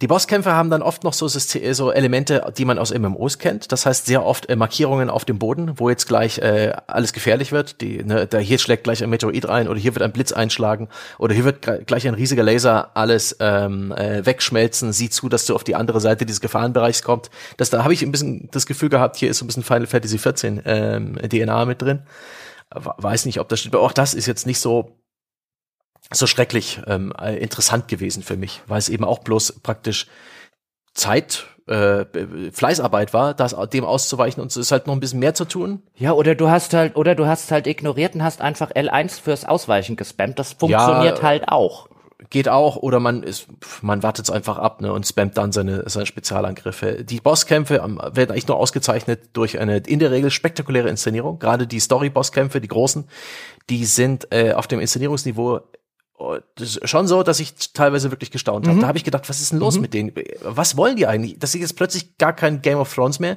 Das ist keine dichte Erzählung mehr von irgendwelchen äh, Königreichen und, und Fantasy-Welten. Das ist plötzlich so vollkommen eskalierende äh, Action äh, auf einem Niveau von, weiß ich nicht, Godzilla oder irgendeinem äh, äh, äh Weltraum, Kampfroboter, Mecha-Film, äh, das ist der Hammer. Äh, es, ist, es gibt hier und da auch den Vergleich zu Azura's Wrath, wie manchmal die, die Kämpfe eskalieren, wie, äh, wie, wie, wie, wie beide Parteien noch größer, noch monströser werden, wie sie Super Saiyajin sozusagen werden, wie sie alle noch mal irgendwie mehr Wut und mehr Kraft finden und dann äh, wirklich schon außerhalb der Atmosphäre aufeinander schlagen mit ihren völlig übertriebenen äh, Angriffen, wo man dann natürlich auch die Vierecktaste rütteln muss und sowas, so Quicktime-Event-mäßig. Das ist dann spielerisch nicht anspruchsvoll, aber es ist total geil inszeniert. Es ist halt eine, ist halt eine, ist halt eine geile Cutscene letztlich ja. mit ein paar Inputs wie ein drück mal eine Taste ja. für Ausweichen, drück mal eine ja. Taste für Zuschlagen oder Schaden machen oder press mal die Vierecktaste, wenn es zu so einem Clash kommt und die beiden Riesenschwerter so äh, gekreuzt sind. Und die sind cool. Und was das Spiel von Potenzial hat, habe ich beim ersten großen Boss nach der Demo gemerkt, mhm. weil da ging's mir, da hatte ich das Ganze noch nicht so drin und so, das mhm. waren ja die ersten Spielstunden und da war es wirklich so, dass ich dann da saß und auch meine Heiltränke schon beinahe verballert habe und so, ah, auch noch nicht wusste, dass ich die Phase einfach nochmal machen kann, wenn mhm. ich jetzt sterbe, sondern halt immer noch dachte, am Ende muss ich den ganzen Bosskampf machen und dann geht das Spiel halt gerne hin und äh, sagt, wenn du den Boss so und so viele Hitpoints runtergehauen hast, dann kommt jetzt eine dieser langen Cutscenes. Mhm. Ja? Und wenn du da halt deine echt extrem großzügig bemessenen Quicktime-Events. Also die, wir reden hier nicht von ein, zwei Sekunden, wir reden hier wahrscheinlich von fünf Sekunden oder so. Also da musst du wirklich, da musst du wirklich den, den, den Controller in, ins andere Zimmer gelegt haben, um die nicht zu schaffen. ähm, und wenn du die halt triffst, dann haust du halt den Boss noch immer weiter runter. Also wenn du die Quicktime-Events bestehst, dann bist, ist sozusagen nach dieser, nach dieser ähm, Cutscene-Phase hast du ihn halt noch weiter runtergehauen, mhm. als er vorher schon war. Und wo ich mir gedacht habe, dem ersten Bossfight des Spiels, dem ersten großen nach der Demo, hat das ja, für nämlich super funktioniert, Der weil ich am gut. Ende ohne Heiltränke da stand und dann gedacht habe, yes, jetzt kommt diese Cutscene und jetzt mache ich den mal so richtig, ja, spektakulär irgendwie fertig. Aber das war der einzige, der so funktioniert hat, weil bei allen anderen war es dann später nur noch ein, ah, jetzt kommt eine Minute lang Cutscene. Ja, kann ich den Ja. Boss nicht einfach so umhauen? Ja, das ginge jetzt wesentlich schneller und wir wären alle wesentlich schneller fertig und wieder zu Hause. Einfach weil es so schlecht vom Schwierigkeitsgrad ausbalanciert ist. Ja, es hat äh, äh, le- leider, ich, ich, ich konnte mit dem Spektakel durchaus was anfangen. Das hat mir echt durchweg gefallen. Ich habe sogar ein bisschen mehr Eskalation erwartet. Ich muss sagen, die, die finalen Bosskonfrontationen im, im Vergleich zum Rest, was ich im Spiel erlebt habe, war regelrecht bieder. Da war ich ein bisschen enttäuscht. Da hätte man, ich habe eigentlich erwartet, dass sie dann das größte Feuerwerk abzünden. Also sie hatten dann nur noch so vom Lidl so eine Feuerwerkbatterie, die war nicht sonderlich bes- be- besonders. Aber vor allen Dingen, äh, ja, es, wiederho es wiederholen sich auch im, im Rahmen der Story-Kampagne, im Rahmen der Hauptmission wiederholen sich dann auch irgendwann die Zwischenbosse und Gegnertypen. Da gibt's dann der, das liebgewonnene Stilmittel der, oh, es ist der Gegner, den du bereits kennst, aber er ist korrumpiert, weil wir haben ihn jetzt in blau designt. Äh. Und das fand ich ein bisschen Ja. ermüdend. Also die Gegnervielfalt ist durchaus gegeben, aber nicht groß genug, um die ganze Distanz des Spiels zu schaffen. Und wir haben ja durchaus lange dran gesessen. Wir haben, ich glaube, beide alle Nebenquests erledigt oder die meisten. Und 50 Stunden stehen bei mir auf der Uhr. Bei dir auch sowas, ne? Ja, ein bisschen mehr sogar. Und es ist an manchen Stellen ist es auch ein bisschen bizarr, wie es designt ist. Also wie gesagt, das Grundsystem funktioniert. Total gut. Ich kann mir vorstellen, da steckt ein richtig gutes Actionspiel drin, Actionspiel, wenn man richtig. es rauslassen würde. Das System an sich funktioniert. Ähm, es ist nur bizarr einfach ähm, gebalanced. Und dazu kommen noch so ein paar Einschränkungen, wie zum Beispiel, wenn ein Kampf fertig ist, dann werden die Cooldowns nicht zurückgesetzt. Was bedeutet, wenn du in einem Bereich unterwegs bist, von dem du jetzt sowieso nach einer Weile weißt, okay, hier kommt jetzt erstmal zehn Kropfzeugkämpfe, dann kommt der Zwischenboss, dann kommt wieder Kropfzeugkämpfe, dann kommt der Endboss. Ja, und du bist in dem Kropf, in der Kropfzeugphase, hast das erste Kropfzeug niedergemäht und alle deine Skills sind auf Cooldown. Und jetzt kommt die zweite Kropfzeuggruppe und jetzt musst du, das dauert halt einfach noch länger, sozusagen, bis du die jetzt klein gehauen hast, weil du warten musst, bis deine Cooldowns fertig sind und vorher halt nur die leichten Angriffe machen kannst, die halt relativ wenig Schaden machen, was einfach nur zu einer Verlängerung des Ganzen führt. Das finde ich ein bisschen bizarr. Und dann auch die Sache, dass es einfach nicht unterschiedliche Loadouts gibt. Das heißt, ich kann zwar jederzeit, auch im Bosskampf, kann ich ins Pausemenü gehen und kann andere Fähigkeiten zuordnen zu meinen, zu Spezialfähigkeiten, zu meinen Icons. Ähm, ich kann aber nicht hingehen und kann sagen, auf einen Knopfdruck sozusagen habe ich Loadout 1 und Loadout 2. Das hätte ich sehr gerne gemacht, weil gegen die Kropfzeugs, da helfen solche Flächenattacken halt einfach sehr, damit es schneller geht. Die sind wiederum beim Bosskampf nicht unbedingt die erste Wahl, um ihn schnell runterzunehmen. Also habe ich mir halt irgendwas zusammengestellt, was halt so gegen beides funktioniert, dann einfach, weil ich zu faul bin, jedes Mal ins Inventar zu gehen ähm, und die wieder neu zu machen. Aber das ist auch so eine Sache, wo ich gesagt habe, warum gibt's da nicht unterschiedliche Loadouts? Warum generell erzählt mir das Spiel nichts über die Skills? Also zum Beispiel, es gibt eine ganze Reihe, haben wir jetzt schon gesagt, von diesen Spezialfähigkeiten. Und die haben einen Cooldown. Wie lang der Cooldown ist, erfährst du nicht. Ich habe überall gesucht. Also wenn, dann bin ich total blind. Wo ich einfach nur sagen will, kann ich mal vergleichen, wie lang dieser Skill-Cooldown hat und dieser? Nö, muss ich mich hinsetzen und muss eine Stoppuhr nehmen. Ja. Er sagt mir auch nicht, wie viel Schaden ein Skill macht, ja, sondern Nee. er zeigt es dir an in so einer Sterne, eins bis fünf Sterne. So, Mhm. das hilft mir ja vielleicht beim groben Vergleich, aber dann bekomme ich einen Item, der Skill macht jetzt 10% mehr Schaden. 10% von was? Ja, und das ist auch wirklich so. Ich hatte teilweise auch Skills, ähm, der der der Ultimate Skill der letzten Icon-Fähigkeit beispielsweise. Ne? Das ist ja so ähm, äh, so, so, so ein Schwertgeschnetzel, so ein bisschen inspiriert von Samurai-Filmen. Weiß ich nicht. Ich hatte das Gefühl, ich, liegt vielleicht an der Inszenierung. Ich hatte das Gefühl, der macht nicht sonderlich viel Schaden. Ich habe irgendwann mal drauf geachtet und geguckt auf die Lebensbalken und so weiter. Er machte dann doch mehr Schaden als meine anderen ultimativen Fähigkeiten, hat sie aber nicht so angefühlt wegen der Inszenierung und weil, weil es mir kein nie, es gibt halt eine Vielzahl von aufploppenden Zahlen. ne? Wenn du ganz viele kleine Angriffe bei einer ultimativen Fähigkeit machst, dann ploppen halt lauter 40, 50, 60 und vielleicht auch die eine oder 100, 100 auf. Wenn ich Ja, zählen sie doch zusammen, wenn du wissen willst, wie Ja. viel Schaden der Skill macht. furchtbar, das ist wirklich das ich hatte ich hatte wirklich kein gutes Gefühl und deswegen auch irgendwann eine Aversion entwickelt überhaupt rumzuprobieren. Und eigentlich ist das Spiel sogar dafür gemacht, dass man rumprobiert. Man kann sogar ohne irgendwelche Kosten sich sämtliche Attributpunkte refunden lassen, mit denen man die Skills ein bisschen aufgelevelt hat, ja. um verschiedenes rumzuprobieren. Und, und der Skill verändert sich ja gemacht. auch nicht. Der Skill ist dann einfach nur so eine, so eine, so eine Kleinstveränderung. Es ist jetzt nicht so wie bei anderen Spielen, dass man da jetzt ja. irgendeinen Ultimativ-Skill oder so draus machen kann, wenn man nee, den auflevelt. Nee, es ist schon unterschiedlich. Also teilweise auch besser inszeniert, ein bisschen, ne, noch eine Stufe mehr. Das hat mir schon gefallen, das auch mal alles auszuprobieren. Ich habe kein einziges Mal diese Refund-Option benutzt, mhm. weil ich kein Interesse hatte, weil ich I could not be bothered. Ja, ich habe einen Arschstich hochbekommen, das äh, System komplett zu ergründen, weil es nicht nötig war. Und ähm, und weil worauf ich halt raus wollte, war ein, ich würde Geld drauf wetten. Dieses Ding war mal angefangen nicht als ein Final Fantasy, sondern ein Actionspiel. Und dann ja, hat man ein Final ja, Fantasy ja. gemacht und dann hat man all das, nämlich Level-Ups, Skillpunkte und das Loot notdürftig drumrum gestreckt und damit das Actionspiel schlechter gemacht, ohne ein gutes Rollenspiel am Ende rauszubekommen. Oh ja. Oh ja. Weil sich nichts davon wertig anfühlt. Teilweise fühlen sich ähm, fühlen sich die Skill-Upgrades nicht sonderlich wertig äh, an und das Die Level-Ups, Alter. Die, die Level-Ups, Alter, genau. Ich, jeder Level-Up ist halt exakt gleich. Du kriegst 50 Hitpoints und irgendwie zwei Stärke und zwei dies und zwei jenes. Und so im Schnitt sind es eins bis drei Prozent mehr, mehr äh, Angriffskraft. Und es ist halt ein bis drei Prozent für ein Level-Up. Das spürst du nicht von Anfang bis zum Ende des Spiels, ja? Von Nein, es, es läppert sich halt bis Level, keine Ahnung, 47, wo ich am Ende war, läppert sich genau. natürlich zusammen. Aber jeder Level-Up ist halt so, bäh. Schon, aber es fühlt sich gleich an. Richtig, es fühlt sich immer gleich an. Kein Level-Up gibt dir einen spürbaren Power-Spike und im Rahmen der Story und, und des Spiels werden die Gegner natürlich auch stärker, während du auflevelst, weswegen der Anspruch des Spiels und so die grundlegende Spielerfahrung komplett gleich bleibt. Natürlich, du zündest jetzt äh, am Ende des Spiels andere Angriffe aus dem größeren Pool und du hast eine, ein anderes Schwertmodell, was auch irgendwo im Menü andere Zahlen hat, aber es, es verändert nichts an deinem Spiel. Und das finde ich ein bisschen enttäuschend. Ja, also die, die Level-Ups sind, sind völlig für den Arsch. Ähm, äh, und und dann, dann kommen wir jetzt ein bisschen, also wie gesagt, alles, was sie auf, auf ein wahrscheinlich sehr gutes Actionsystem draufgestülpt mhm. haben, an Rollenspielsachen, ist halt entweder undurchdacht oder wie jetzt kommen wir zum Loot-System, der größte Mist, glaube ich, den ich je in der Rollenspielgeschichte erlebt habe. Ich habe ich hab mir, Moment, ich habe mir Gedanken gemacht. Ich habe jetzt wirklich zwei Tage überlegt, fällt mir ein Rollenspiel mit einem so schlechten Loot-System wie Final Fantasy 16 ein und mir fällt keins ein. Es ist wirklich mhm.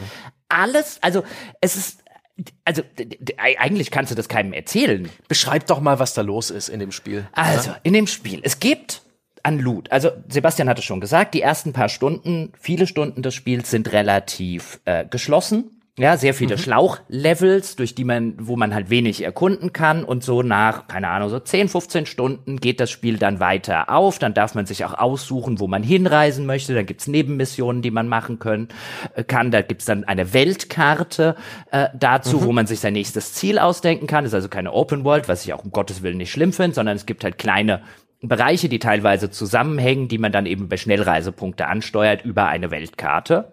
Und wenn sich das Spiel ein bisschen öffnet, geht auch so ein bisschen der Erkundungsaspekt los. Dann steht man in einem etwas größeren Areal und da gibt es zwei Möglichkeiten in der Regel von Loot. Und zwar einmal gibt es die, äh, gibt es so blau glitzernde Punkte. Das ist so das 0815 Loot und das ist beleidigend scheiße. Also wirklich. Ja, ist also jetzt schon ein kleiner Tipp. Ignoriert es von Anfang an komplett. Ja. Spart euch Zeit. Ja, ja, ja. Ja, ja, um Gottes Willen. Nicht den, den blauen Punkten hinterherlaufen, weil das ist wirklich so lächerlich wie, da sind jetzt zwei Gil. Ja, ja zu einem Zeitpunkt, wo du schon 250.000 hast und Spoiler, es gibt mhm. nichts, was man im Spiel kaufen könnte. Mit diesen 250.000. Nichts. nichts. Ja. Ähm, oder es gibt Truhen.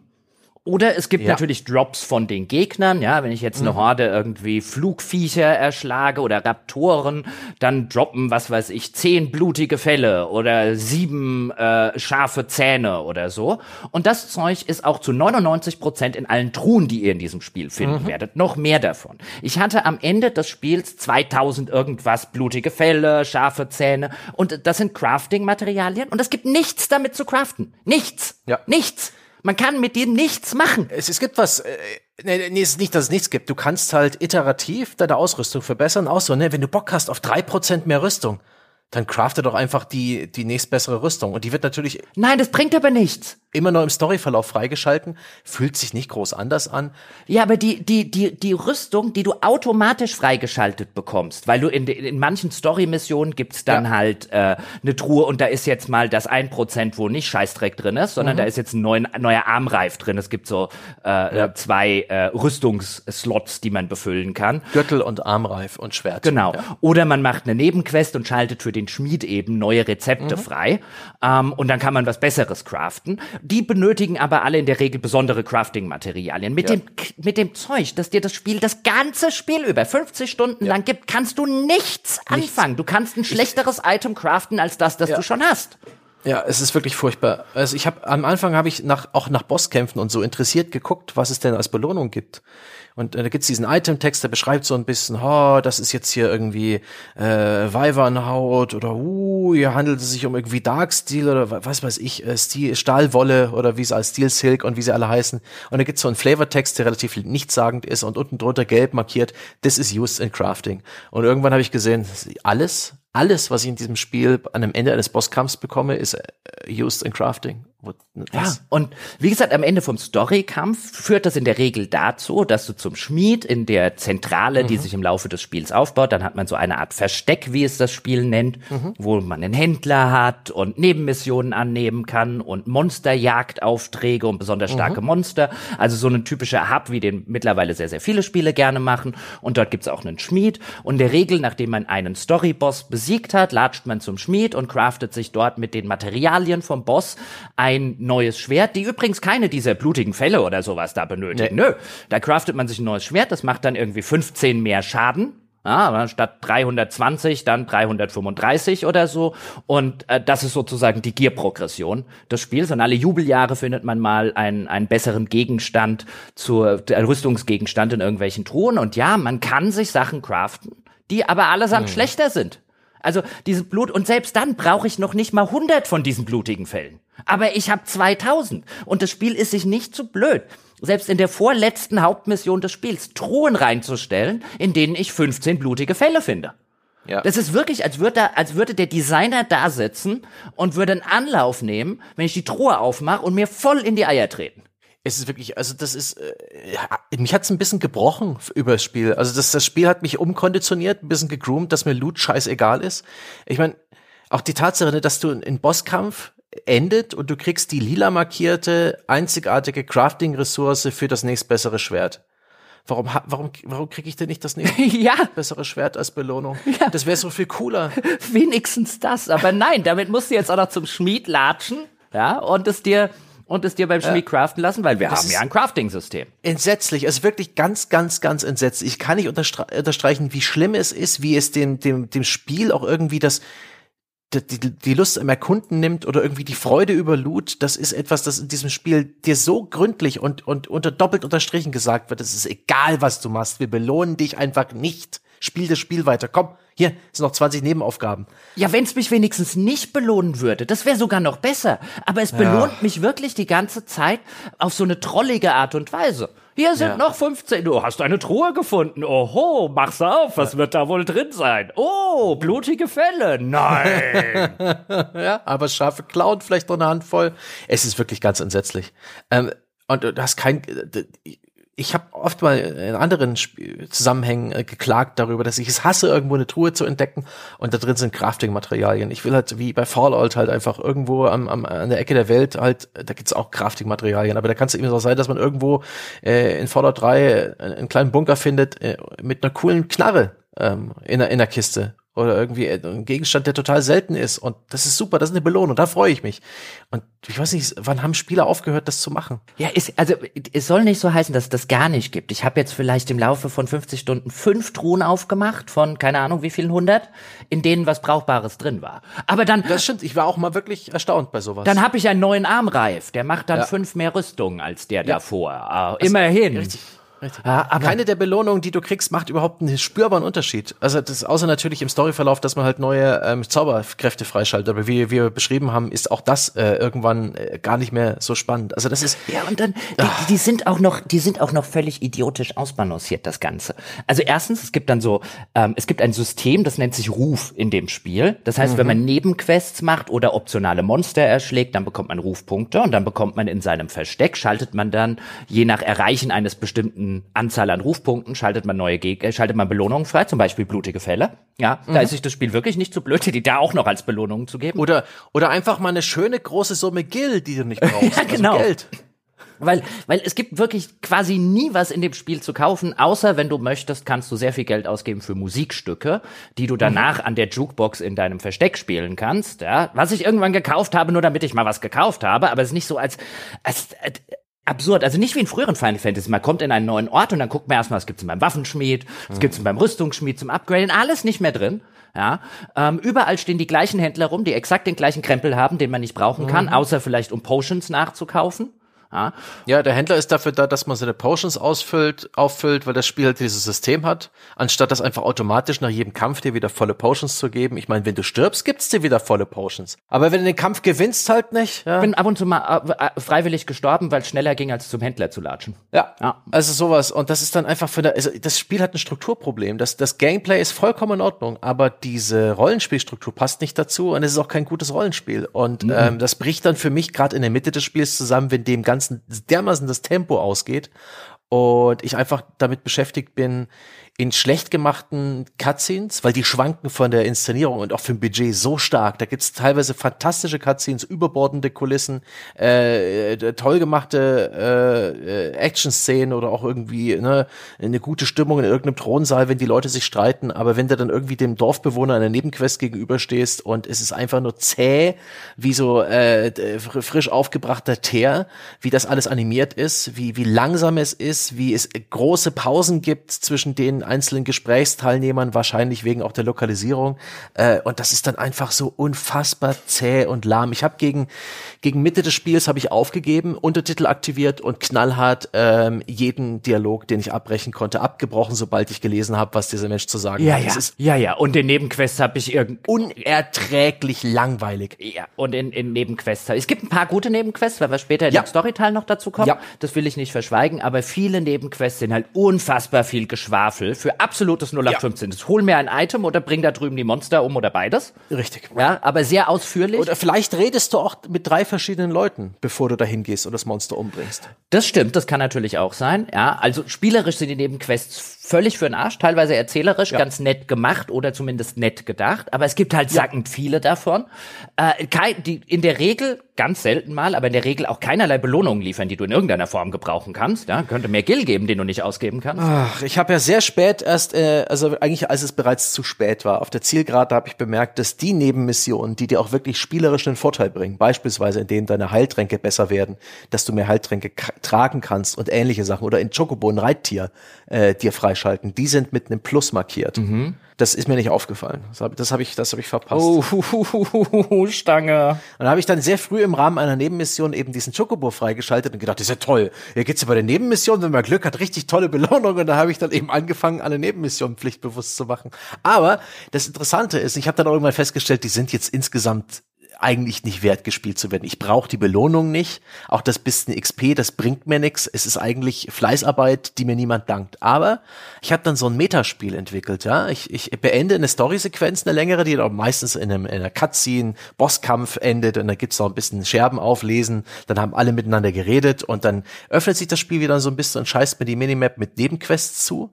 Und dann war mein Metaspiel, alle Nebenquests erledigen, aber so wenig Laufwege wie möglich. Ja, optimiere das Abholen und äh, Abgeben von Nebenquests. Na, Moment, bevor ich hier mit Schnellreise hinfahre, hole ich mir da noch eine Nebenquest. Ja, und, und uh, wenn ich jetzt dahin teleportiere, dann kann ich ja das Ding abgehen, gleichzeitig mit dem sprechen und wie ich mich geärgert habe, ja, wenn manch Nebenquestgeber mir gesagt hat, geh mal hier in, äh, in das Versteck zurück und ah, dann komme ich doch gerade her, hätte ich diese Quest vorher begonnen. Ja, so langweilig war mir. Was hast du auch irgendwann rausgefunden, dass sehr effektiv ist, sich aus dem Versteck ins Versteck zu teleportieren? Ja, natürlich, weil das ist, äh, das ist wirklich, also es gibt ja diese, diese Hubwelt, dieses Versteck und da gibt's Laufwege. Ah, wenn es mal eine Nebenquest im Garten gab, da habe ich mir in den Augen gerollt, wie lang man unterwegs ist durch die immer gleiche Gegend äh, mit, um einfach mit diesen Menschen zu sprechen, weil das eben kein Ort ist, der allzu sehr auf Spielerkomfort designt ist. Das ist ein schön designter Ort. Das, der erzählt auch so ein bisschen eine Geschichte, aber es ist einfach mühsam. Ja, anstatt alle wichtigen NPCs von A nach B zu kommen die du brauchst, einfach dort ja. zu dort zu äh, konzentrieren, wo du halt per Schnellreise, wenn du dorthin kommst, einfach ankommst. Mag es ja. das Spiel sehr gerne, dass es dich in diesem Hub von Pontius zu Pilatus schickt, machen ja, viele Spiele gerne. Wahrscheinlich, damit du dir die ganzen tollen Hintergrunddialoge anhörst, die die Leute in diesem Hub sagen. Immer gleich sind. Ja, die immer gleiche Scheiße sind. Auch da gibt's ein oder zwei, die ganz witzig sind, aber dafür nehme ich dir den, den Kram. Und wenn du halt irgendwie hinten in den Gatten laufen musst oder so, ja, wie Sebastian schon gesagt hat, mhm. dann findet man hoffentlich nützlich für Sie dort draußen, falls Sie das schon gespielt haben, relativ schnell raus. Es ist sehr effektiv, dann einfach wieder ins Versteck zu schnell reisen. Da kommt man nämlich am anderen Ende wieder raus. Ähm, und wenn Spiele sowas, sowas machen oder auch generell bei Nebenquests, selbst die, die nett erzählt sind. Also in allen mhm. Story-Missionen sind die Cutscenes in der Regel echt gut. Ja. Richtig gut gemacht. Da merkt man einen dramatischen genau. Unterschied. Gut inszeniert. Äh, in der, in, Im Budget. Gute Regie. Ja. Ähm, sehen toll aus, teilweise super. Alles, was so Nebentätigkeiten sind, ist relativ, es gibt manchmal Ausnahmen, aber in der Regel sind 90 Prozent da stehen zwei schlecht animierte Leute mit mhm. echt schlechten äh, Gesichtszügen und Texturen und, mhm. und, und, und Reden. Ja, also da stehen zwei Schaufensterpuppen ja. gegenüber und ähm, und erzählen sich sehr sehr lange in sehr sehr schlecht inszeniert meistens sehr sehr langweilige Dinge ähm, und äh, das ist auch also das Spiel ist ein paar Nebenquests die die cool sind ja, wenn das Spiel am Ende 20 Nebenquests gehabt hätte ja, und sich auf die Kohlen konzentriert hätte, die besser inszeniert hätte, viel mhm. besseres Spiel. Stattdessen hat es 70 Nebenquests, von denen du 60 in die Tonne treten kannst. Ja, es ist wirklich äh, krass, der, der, der, die, die, die Qualitätsschwankung da, auch diese, das, äh, das Mühsal, dieses Spiel zu spielen. In jeder Nebenquest, wo der, unser Held Clive jemandem was gibt oder ähm, was bekommt, führen sie diese Standardanimation aus, wo unter der Kamera der Arm so nach vorn geht. Und diese Animation musst du mm, abwarten. Ja. Die ist nicht die schnellste. Und wie ich da, da, da habe ich schon Schmerzen vom Augenrollen. Und wenn ich irgendwie einen Questgegenstand abgebe jemanden, dann muss ich das mit mit der X-Taste bestätigen. Da geht ein kleines Fenster auf. Hier, das Item mit X bestätigen und dann gibst du es dem anderen. Es gibt keinen Grund dafür, das Spiel jetzt auch noch zu unterbrechen. Das ist langatmig genug, um dich diese Items auswählen zu lassen. Es bringt überhaupt nichts. Ich habe gedacht, vielleicht ist da irgendwas verschwunden. Du kannst sie ja nicht mal auswählen. Die sind ja schon, da ist einfach das Item da und du klickst, damit ein Haken dran geht. Genau, du musst einen Haken anklicken und, und diese Transaktion abschließen. Das ist komplett unnütz. Man hätte es restlos streichen können, das Spiel wäre besser drum. Ich erinnere, mich erinnert das alles auch diese, dieses krasse Schwanken der Qualität an die Yakuza-Reihe. Die hast du jetzt mit Yakuza 7 mhm. Dragon ja auch mal gespielt, ne? Da hast du toll inszenierte Rendersequenzen und zwischendurch halt wirklich so eine, sehr holprig, äh, zweckmäßig inszenierte Zwischensequenzen. Aber in Yakuza wird das alles durch diesen Nonsens und Charme und die, die, die ulkigen Szenarien und das, das Schrullige und den Humor rausgeholt. Und nur ist halt die Welt von Final Fantasy 16 eigentlich eher hoffnungs- und humorlos. Und das hat mir ein bisschen den Spaß rausgesaugt. Und ich habe dieses Spiel wie Arbeit gespielt.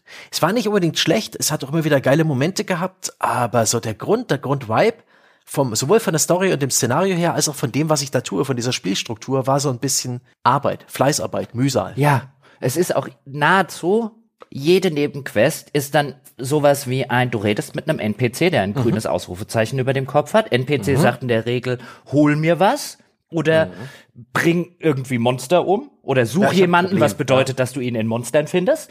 So, und mhm. dann ist es in, ist der Typ in der Regel erstmal so ein 30 Sekunden Schokobo-Ritt weit entfernt. Ja, mhm. dein nächstes Questziel. Da verhaust du dann in der Regel immer Monster, auch wenn du was suchen sollst, weil es ein Monster drumherum. Mhm.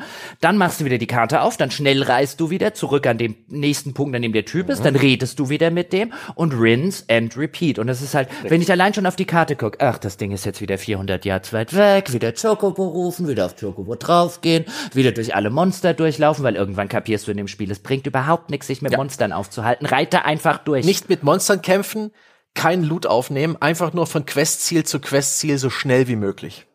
Und das ist doch irgendwie beschissen, wenn du, wenn du dann irgendwie für dich selbst rausfindest, als zielführende Strategie ignoriere alles außer den Questmarkern. Und es ist auch so, ach, die Welten, die sind echt schön gestaltet. Gerade am Anfang des Spiels, da geht's durch so eine Waldlandschaft, die sieht total toll aus. So ein kleines Tal, das ist überbordend designt, das ist hoch aufgelöst. Unsere Hauptcharaktere in ihren geil überdesignten japanischen Kostümen mit einer wirklich tollen Beleuchtung stehen da drin, dass es echt aussieht wie äh, wie in so einem Renderfilm.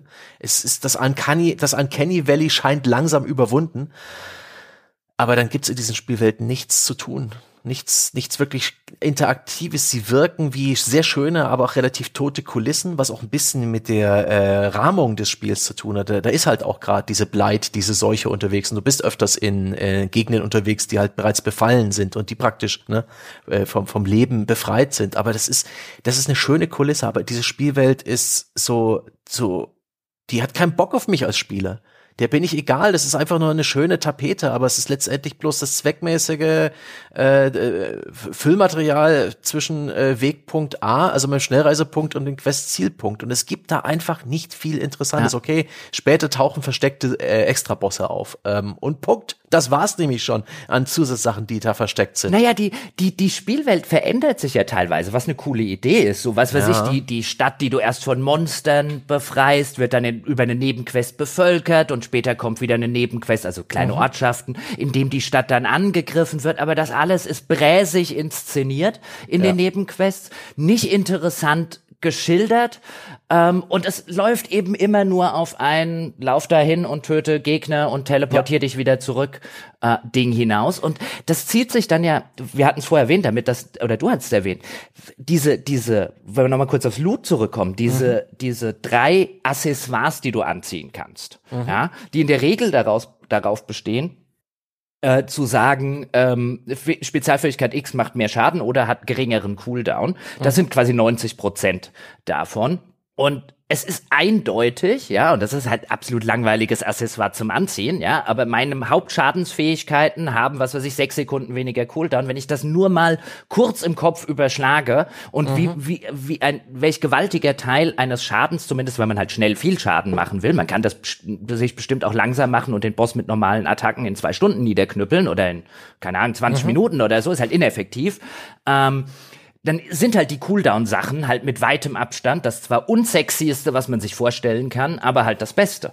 Und ich habe dann auch teilweise gelesen, ja, es gibt noch so ein paar andere Sachen. Ja, es gibt relativ früh im Spiel kann man einen sogenannten Berserkerring finden, der ähm, äh, mehr Schaden macht für jedes Präzisionsausweichen, was man gemacht hat. Dann habe ich mhm. teilweise gelesen, oh, muss den Berserkerring und so. Und äh, stellt sich raus, weil ich mich gewundert habe, ich finde der Berserkerring ist echt scheiße im Vergleich zu einer Cooldown-Fähigkeit ähm, warum liegt denn das? Und bei Reddit haben sie dann nachgerechnet und da hat einer so rausgefunden, ob das jetzt ein Bug ist. Vielleicht haben sie ihn jetzt gefixt oder fixen ihn noch. Mit dem Berserkerring machst du am Ende weniger Schaden als vorher. Ja, und die, mhm. also die wenigen Sachen, die es dann gibt, die nicht ein 10% mehr Schaden oder Cooldown-Reduzierung sind, sind halt voll für den Arsch. Torgel macht 15% mehr Schaden. Der macht, der macht null. von, ja, von null. oder von eins. Ähm, oder äh, äh, was hatte ich noch gefunden? Ich hab, relativ spät als Belohnung kriegst du einen einen Genji Glove. Äh, Final Fantasy Kenner werden den das den Gegenstand kennen. Die gibt's häufig in Final Fantasy Spielen. Und damit macht alles, was du machst, fünf Prozent mehr Schaden. Das ist gewissermaßen das ultimative Item mhm. des Spiels. Und ich glaube, wenn ich das durchrechne, ist ein Cooldown Artefakt trotzdem besser. Ja, ja, also ich habe dann irgendwann noch, also was ich da ausgerüstet habe, war mir dann egal. Ich glaube, ich habe da einfach nix, nix groß benutzt. Es ist auch, du kannst auch einfach nix reinsetzen. Ja. Es ist wirklich, es, es macht kaum einen, also den einzigen spürbaren Unterschied machen wirklich Cooldown-Sachen, weil du dann häufiger deine Cooldown-Fähigkeiten mhm. benutzen kannst und nicht, nicht so lange drauf warten musst, bis die wieder bereit sind. Also das ist ja, also ich, ich glaube, wir können uns darauf einigen, dass das diese diese diese Heirat von irgendwie Rollenspielsysteme und Nebenquests und diese Spielstruktur einfach nicht zu dem zu dem Repertoire passen, das äh, Final Fantasy 16 Gameplay-mäßig bietet. Ja, also ich äh, ich habe ich habe also gerade was das Loot-System angeht, ich habe noch ja. nie sowas Schlechtes, glaube ich, gesehen in einem Rollenspiel. Und ich bin, ja. ich finde es völlig bizarr. Ich habe ja, ich lese ja immer erst Testberichte nachdem ich ein Spiel entweder durchgespielt habe oder mhm. so weit, dass ich sagen kann, weißt du, ich sozusagen, da ist jetzt nicht, kann nicht irgendwie eine Beeinflussung oder sowas oder ich erfahre was, was ich noch nicht wissen darf. Und in nahezu keinem Testbericht wird dieses Itemsystem erwähnt und wie unfassbar scheiße das ist. Ich habe sogar teilweise gelesen, so ein, ja, es gibt große Areale zum Erkunden, ja, aber da ist nichts zum Finden drin. Ja? Ähm, und auch da wieder so ein Fall von, haben dies alle nicht weit genug gespielt? Also ich kann mir, ich kann mir kaum nicht. erklären, wie jemand ein Rollenspiel spielen kann wie dieses und am Ende im Testbericht nicht erwähnt, wie unfassbar scheiße die Itemization ist und das, das, das Loot-System. Also, weil es ist wirklich, äh, es gibt bestimmt eins, bei dem es noch schlechter ist, das ich nicht gespielt habe oder das ich vergessen habe. Aber das ist garantiert Top 5 der schlechtesten, unbefriedigtsten Loot-Systeme der Rollenspielgeschichte ever. Das, da kann ich absolut zustimmen. Äh, Leute, hört auf den Jochen. Wenn der Jochen das sagt, dann wird was dabei sein. Der ist nämlich, äh, der ist da durchaus äh, Leidensfähigkeit, aber das ist tatsächlich ein ein Spiel, das kein, das hätte ein lineares Actionspiel sein sollen mit sieben Stunden Länge. Dann wäre es durchweg geil inszeniert und und und temporeich und hätte ein geiles Pacing und ähm, äh, vieles davon ist äh, auch verzichtbar. Es, es gibt da, ne, es gibt diese dichte Spielwelt mit jeder Menge Details und sie haben da dieses System der Active Time Lore, um mal in diese Richtung zu gehen. Eigentlich total geil. In jeder Zwischensequenz kannst du die, die, das Touchpad des Controllers gedrückt halten und machst einen kleinen Spezialbildschirm auf, wo dann äh, so ein paar Items in der Luft schweben, so kleine wie Karteikarten, wo Informationen draufstehen und zwar zu allen äh, relevanten Sachen gerade. Also welches Königreich ist hier gerade, welche Figuren sind hier gerade, um welchen Konflikt oder welchen Gegenstand geht es gerade und kannst du sozusagen, und das ist total geil eigentlich, auch wenn du gerade hier in der Zwischensequenz siehst, hä, wer, wer war das nochmal? Drückst die Taste lang und kannst dir durchlesen, wer das nochmal war, in welcher Beziehung. Er so praktisch schon so ein paar Spickkarten, ne? So ein bisschen Hintergrundinformationen, vielleicht auch ein bisschen tiefer gehende Sachen. Aber ich habe schnell festgestellt, das sind nicht allzu interessante Informationen, die man da lesen kann. Es ist zwar ganz witzig, wie auch die Texte sich dann, wie die geupdatet werden, je nachdem, wenn du als Spieler oder im, im Verlauf der Story neue Informationen äh, herkommen. Zum Beispiel zu unserem Clive gibt es einen Eintrag, der sich immer wieder verändert, weil Clive andere Motivationen hat, andere Dinge rausfindet und so weiter. Aber ähm, und die letztendlich sind die die Konstruktionen da, was die verschiedenen Königreiche angeht und die verschiedenen Intrigen und Beziehungen zueinander und Machtansprüche in, in, insgesamt gar nicht so interessant. Und letztendlich, wie wir schon besprochen haben, äh, letztendlich auch völlig irrelevant, dass sich das ganze System dahinter ähm, so ein bisschen überflüssig finde. Es gibt dann auch einen NPC, der uns dann regelmäßig die aktuelle politische Lage auf so einer Karte zeigt, um nochmal zu unterstreichen, hier haben wir ein Königreich mit verschiedenen politischen Strukturen, jetzt machen wir ein paar Markierungen machen eine schöne Animation. Und das sieht so ein bisschen aus wie bei Game of Thrones, so, dass die Anwälte nicht klagen können. Und, und dann, dann erklären sie uns Dinge anhand dieser Karte und es wirkt so, so stolz auf diese, auf diese eigene Lore und die, die Komplexität, aber dabei ist es überhaupt Ja, als hätte, als hätte, als hätte. Und auch nicht sonderlich interessant. Als hätte ein Zehnjähriger oder ein Siebenjähriger, ja, eine Schlachtkarte ja, für seine Playmobil-Schlacht gemalt. So ein bisschen. Ja. Ja, ich weiß, kann, habe ich im Spiel immer wieder gesagt und ich verstehe es nicht. Es gibt dann extra ein Menü bei diesem NPC, wo man sich ne, so so Netzpläne anschauen kann, wer mit wem rumhängt und es ist alles A nicht wichtig. und, B, und es ist, es, es, das finde ich das die geilste Funktion im ganzen Spiel. Vivienne heißt sie, glaube ich, oder so ja. ähnlich. Ähm, der NPC, der dann irgendwann ja. im, im, in der dauert eine Weile, aber dann steht er im Hideaway rum. Dann kann man immer hingehen. Ja, und dann kann man sich sozusagen die handelnden Figuren innerhalb dieser mhm. Spielwelt anzeigen lassen mit so kleinen Charakterporträts, wo es dann so Querverbindungen gibt und es gibt dann mhm. relativ viele NPCs im Spiel, von denen nicht viele auch schon ansatzweise wichtig für die Story sind, aber es gibt halt sehr viele davon und man kann sich auf so einer auf so einer Karte ähm, anzeigen lassen, ähm, so anhand der aktuellen Mission, wer greift denn da jetzt wen an und mhm. auch das ist nicht sonderlich kompliziert, wenn man einmal drin steckt. Am Anfang habe ich das gerade dieses Active Time Lore sehr gerne benutzt und irgendwann ja. steckst du halt drin, ah, das sind die und das ist der und das sind die und so weiter. Und dann benutzt man es im weiteren Spielverlauf immer und immer weniger. Aber die, die, die, die Strategin, die dort rumsteht, das ist wirklich so. Dann gehst du dorthin und dann guckst du da drauf auf das, was die dir zeigt, um dir weiterzuhelfen. Und das ist einfach nur etwas sehr Einfaches, unfassbar ja. kompliziert darzustellen. Ja. Ähm, und äh, das wird auch, ich habe dieses Active Time Lore äh, da, weiter auch benutzt, einfach um zu gucken, was da noch passiert. Und da ist halt auch ganz viel unnützes Wissen drin. Ne? Diese, ne, das sind die Truppen, die nur der Figur unter, untergeordnet sind. Die sind gerade hier dabei. Die sind dem nämlich verschworen. Ja, okay, dann weißt du jetzt was über die persönlichen Privatarmee von Person X. Das ist unnützes Wissen. Das brauchst du nicht. Ja, ich mag ja, ich mag, ich habe ja. Es, es spielt keine Rolle. Und der beste Twist des Spiels ist bereits im Prolog. Danach wird das nie wieder so interessant, nie wieder so überraschend. Ja, bah. das, äh, ich, ich, ich habe ja am Anfang, als ich noch die Hoffnung auch hatte, oh, jetzt haben sie sich so richtig Mühe gegeben, auch die Welt auszuarbeiten und so. Gib mir diese ganzen Lore-Texte, ja, auch von irgendwelchen kleinen Ortschaften mhm. oder sonst irgendwas. Und irgendwann hast du halt raus, ist alles nicht wichtig. Es mhm. ist auch nicht wirklich, weißt du, äh, es ist halt so. Ist auch nicht interessant. Es ist halt so tot, ist A nicht interessant und es B halt einfach so totes Worldbuilding, weißt du. Es ist ja, ja, schön, dass, dass ich eine kleine Hintergrundgeschichte von, von äh, äh, Arsch der Welt, Ortschaft X bekomme, ja, aber es ist halt einfach nur, damit die da ist. Und das fügt sich nicht irgendwie zu einem größeren Ganzen, wie halt bei einem guten Fantasy-Roman, in dem mhm. das irgendwann dann vielleicht mal wieder eine Rolle spielt, was da gewesen ist und so weiter, sondern es ist halt einfach, es ist halt einfach tote Kulisse, ähm, die dort häufig aufgebaut wird, was halt schade ist, weil sie hätten so viel, ja. so viel, was sie machen könnten aus dem. Deswegen habe ich eingangs gesagt, da steckt so viel Potenzial drin in der ja. Welt, die sie gebaut haben. Aber was das Spiel zum Beispiel auch super gerne macht, ist, du hast eine Hauptquest, und die Hauptquest sagt jetzt, was weiß ich, du musst jetzt äh, zum König von Schlag mich tot vordringen, Aha. ja, um den davon zu überzeugen, dass XY passieren könnte. Keine Ahnung, Aha. ist nicht wichtig. So. Und jetzt gäbe die Welt tausend Dinge her. Jetzt will ja der Otto normal Game Designer geht dann ja hin und sagt, wir können ja nicht einfach machen, dass der Kerl jetzt einfach in einer Zwischensequenz zum König reist, ja, und da kommt's jetzt zum großen Showdown, Bossfight und so weiter und dann ist die Hauptmission fertig. Da muss ja auch Gameplay drin stecken. Mhm. Ja, und da muss ja, das muss ja verschiedene Schritte sein. Ja, so Questschritte, die da drin sind. Und jetzt gäbe es tausend Möglichkeiten, weil das Spiel so viel dieser Lore, die eben tot bleibt, die man hätte benutzen können, lebendig machen können, damit ich irgendetwas Interessantes damit mache auf dem Weg zur Hauptquest. Aber was mhm. das Spiel stattdessen eigentlich in fast jeder Hauptquest macht, ist, du kommst irgendwo an, da ist irgendein Tor zu. Die lassen gerade keinen mhm. rein. Dann kommt NPC XY, der bislang keine Rolle gespielt hat, ja, von dem das Spiel aber so tut, als sei er unglaublich wichtig, aber der unglaublich irrelevant ist, der einfach nur dafür da ist, dir jetzt drei Funzelaufgaben zu geben, die nichts mit dem eigentlichen Plot zu tun haben, damit er, wenn du die gemacht hast, ja, dann besticht er die Wachen und die lassen dich durch. Und du denkst dir, ist halt so diese typische ähm, diese, dieser typische Roadblock, äh, den, den Spiele gerne einbauen die normalerweise, weil sie halt einfach nicht mehr haben. Weißt du, wie jetzt bei, keine Ahnung, einem Far Cry mhm. 5 oder so. Bring erstmal alle vier Geschwister von dem Oberbösewicht um, dann kannst du den Oberbösewicht umbringen.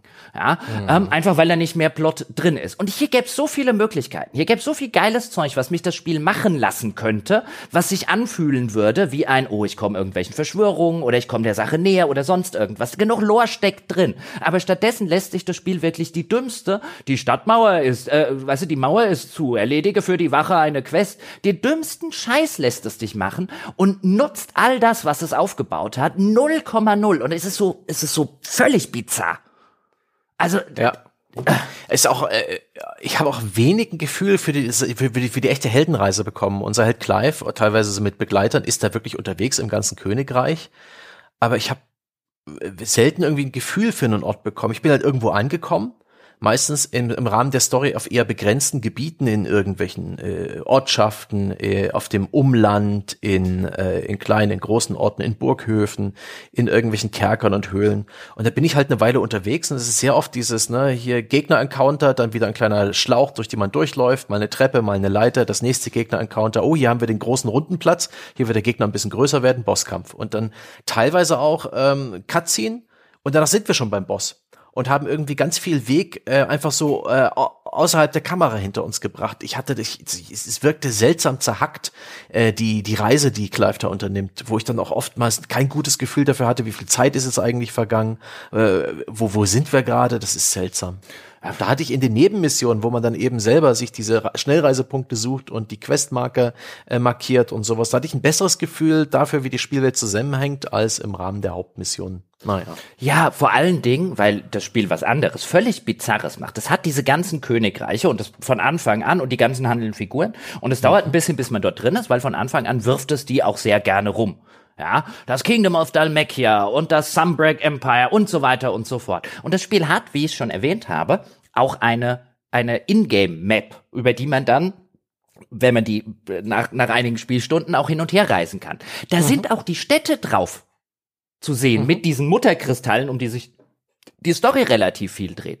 Aber wenn du da mit der Maus oder in dem Fall mit dem Gamepad drüber gehst, erfährst du nicht, wie die Stadt heißt.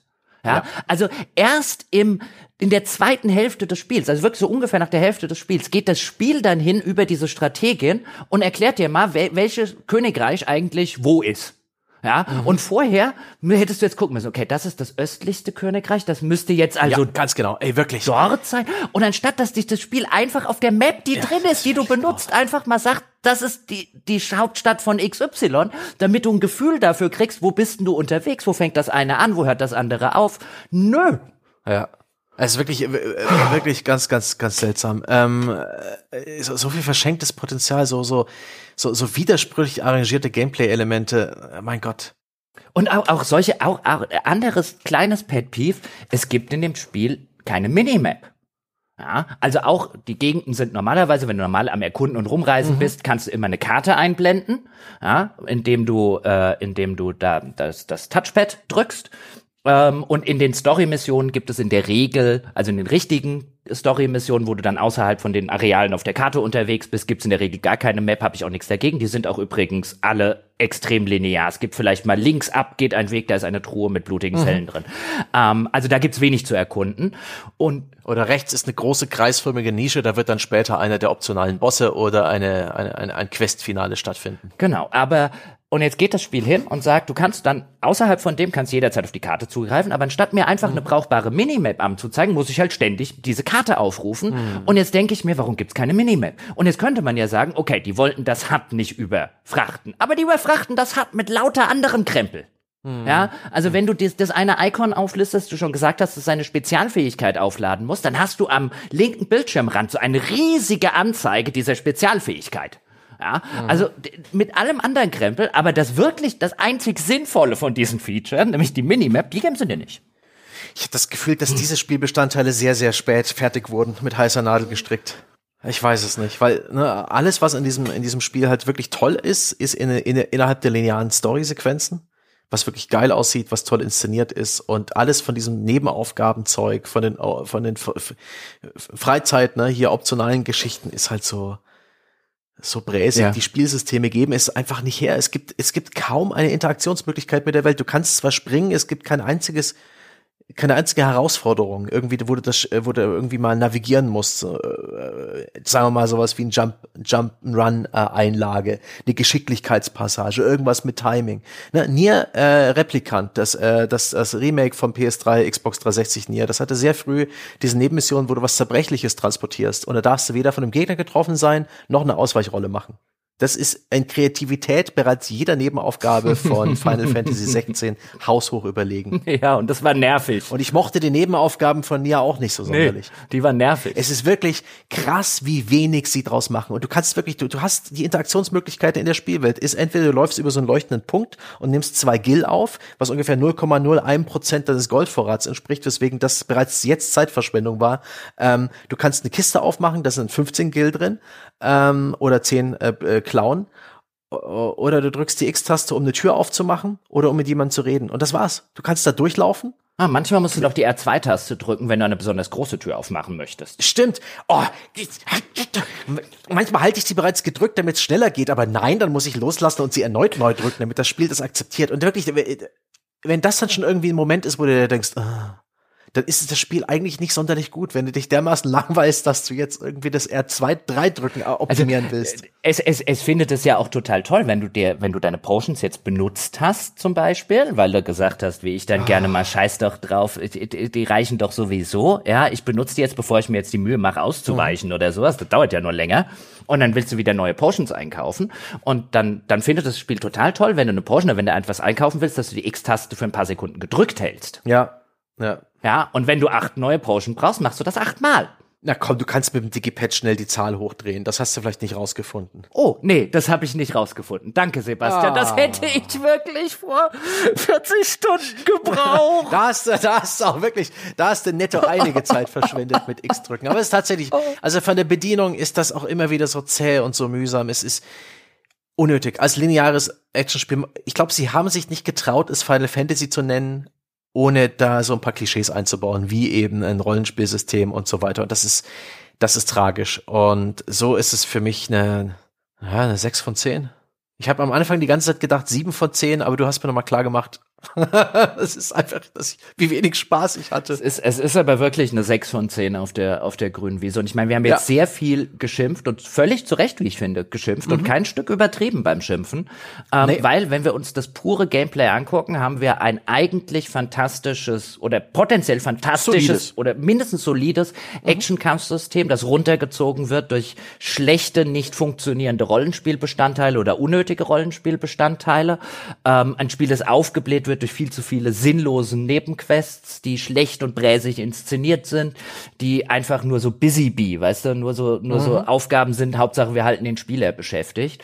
Und ähm, ich finde das ganz interessant, dadurch, dass wir das jetzt so zweigeteilt haben, diesmal ausnahmsweise mit dem Gameplay anfangen, wie schlecht das Gameplay abschneidet, wenn man wirklich einfach mal versucht, sachlich dran zu gehen, sich das Ganze mhm. anzugucken, was funktioniert, was funktioniert nicht, wie funktionieren die Synergien, ähm, wie baut das alles aufeinander auf und dann bleibt da halt einfach außer einem soliden System, das halt leider mhm. unter schlechten Rollenspielbestandteilen und einem viel zu niedrigen Schwierigkeitsgrad leidet, echt nicht viel. Also ich sage jetzt mal, wenn das nicht wenigstens eine interessante Geschichte hätte, ja, wenn du das jetzt veröffentlichen würdest, mit so einer, mit so einer absoluten 0815 Geschichte, die nicht irgendwie viele Cutscenes und so weiter hat, da wird kein Mensch drüber reden. Mhm. Ja, das. Äh, also es gibt auch viele Spiele, viele Actionspiele, die einfach insgesamt besser funktionieren als dieses, mhm. obwohl sie vielleicht ein eigentlich schlechteres Kampfsystem haben. Ja. Weil sie ein Tempo haben, weil sie Pacing haben, weil sie ein bisschen mehr Abwechslung bieten, weil sie eine andere Erzählung bieten. Ähm, naja, du gab's dann aber auch in den ersten zwei Spielstunden eben diese Inszenierung, diese Story, äh, die uns ja so reingezogen hat, die uns so neugierig gemacht hat auf das Spiel. Und die ist ja auch, äh, das Ganze ist auch ein Teil, äh, über den wir jetzt mal mit Spoilern sprechen müssen, weil es einfach so viel einfacher ist. Ich weiß nicht, ob wir noch irgendwas ausgelassen haben, was wir vor dem Spoiler-Teil erledigen sollten. Ich überlege gerade Technik. Da gibt's vielleicht noch zwei, drei kleine Sachen zu sagen. Performance ist nicht so optimal. Ich empfehle den Qualitätsmodus, der läuft mit stabilen 30. Der Performance-Modus schwankt stark, das ist unangenehm. Und äh, das Motion Blur ist zu viel des Guten. Wenn man die Kamera bewegt, kriegt man direkt Augenkrebs. Das ist aber justament am Aufnahmetag dieser Folge ein Patch erschienen, wo man die Motion Blur-Intensität äh, regeln kann. Daumen hoch dafür. Ansonsten sieht das Spiel oft sehr gut aus, in der Regel ordentlich. Ja, das würde hm. ich auch sagen. Also ich habe es im Qualitätsmodus gespielt. Mir machen 30 Frames pro Sekunde ja bekanntermaßen relativ wenig aus, aber für die mhm. Menschen dort draußen, die eben sagen, nee, ich will das im Performance-Modus mit konstanten 60 zum Beispiel spielen oder zumindest 50, denen sei zumindest jetzt gesagt, wartet auf Patches, weil der Performance-Modus ist wirklich ein Graus. Mhm. Also der ist, äh. der ist schlechter als der Qualitätsmodus. Ja, ist er, weil er, er, er schwankt so stark von den Frames, dass das äh, selbst mit mit äh, VRR-Displays ähm, äh, außerhalb dieser variablen Framerate äh, äh, Schwelle ist äh, extrem starkes dynamisches äh, Auflösungsscaling hat, dass da geht das stellenweise runter auf 27p, um irgendwie die Framerate in den Kämpfen bei 60 zu halten, aber das sieht dann eben dementsprechend nicht gut aus. Und noch eine Kritik am Spiel, so ästhetische Natur, regelmäßig übertreiben sie es dermaßen mit den Effekten, dass ich meine Spielfigur nicht mehr sehen kann dass ich, also wirklich, es gibt regelmäßig bei den Kämpfen so viel Effektgewitter ähm, und das nicht bei diesen spektakulären Superkämpfen, sondern auch bei normalen Kämpfen, wo ich nicht mehr sehe, wo ich gerade bin, wo ich praktisch. Es macht blind. aber ja nichts. Drück einfach ja, auf L1. Ja, ich, natürlich. Also ich glaube R1 zum Ausweichen. Oder R1 aber ich. Äh, ich, ich drücke die Ausweichentaste, ich, ich drücke weiter mechanisch ne, und, und äh, automatisch meine Kombos und es geht schon, aber es ist teilweise wirklich extrem schwer zu erfassen, was da noch los ist, weil sie es einfach teilweise mit den Partikeln und Effekten hemmungslos übertreiben. Hier wäre vielleicht ein, ein bisschen mehr Zurückhaltung gut gewesen, aber ansonsten gibt es da nichts groß Löblich zu meckern. Es ist eher so zu loben hm? noch die sehr kurzen Ladezeiten. Also das ja. ganze Spiel, das macht wirklich, das haben sie auch im Vorfeld übrigens gesagt, war einer der Aspekte, wo sie dann sehr die Playstation gelobt haben. Natürlich ist sie ja auch erstmal ein Exclusive und da wird ein Deal mit Sony gelaufen sein mhm. und deswegen muss man die loben. Ähm, mhm. Aber eine der Sachen, die sie halt gesagt haben, die die PS5 jetzt eben erlaubt, ist halt die Spielstruktur, so wie sie sie gemacht haben, wäre auf einer PS4 ohne eine SSD auch tatsächlich ein Graus gewesen. Klar. Ja, also du bist so häufig am Hin- und Herreisen auf der Weltkarte, Quick Travel und so weiter. Das ist auch so aufgebaut, dass du das tatsächlich benutzt und nicht wirklich von A nach B reitest, mhm. weil die Umgebung so schön ist oder so. Ähm, also das machen sie, da nutzen sie die PS5 Hardware, insbesondere halt die SSD in diesem Falle schon sehr schön. Ähm, das war halt nie ein, ah, jetzt muss ich dahin schnell reisen, es dauert wieder 30 Sekunden oder so. Das geht immer fix. Ich würde sagen, innerhalb von fünf Sekunden ist eigentlich alles geladen. Ja, Also wirklich die, die großen Wartepausen habt ihr Genau. in den Und- äh, langatmigen Zwischensequenzen und sowas. Und da müsst ihr einfach Ja, gut, aber innerhalb auch da, innerhalb der augenrollend darauf warten, dass es weitergeht. in, genau, aber innerhalb einer Mission, jetzt einer längeren Story-Mission oder sowas, da gibt's gar keine Ladezeiten. Genau, ja. Das geht einfach nahtlos weiter und das ist echt schön gemacht. Ja, also, dann, dann machen wir hier mal die große Spoilerschranke. Jetzt werden wir einfach alles zum Spiel, auch zum Ende des Spiels, zu den Antagonisten, zu den Protagonisten, zu den überraschenden Toden und den Wendungen im Spiel sagen.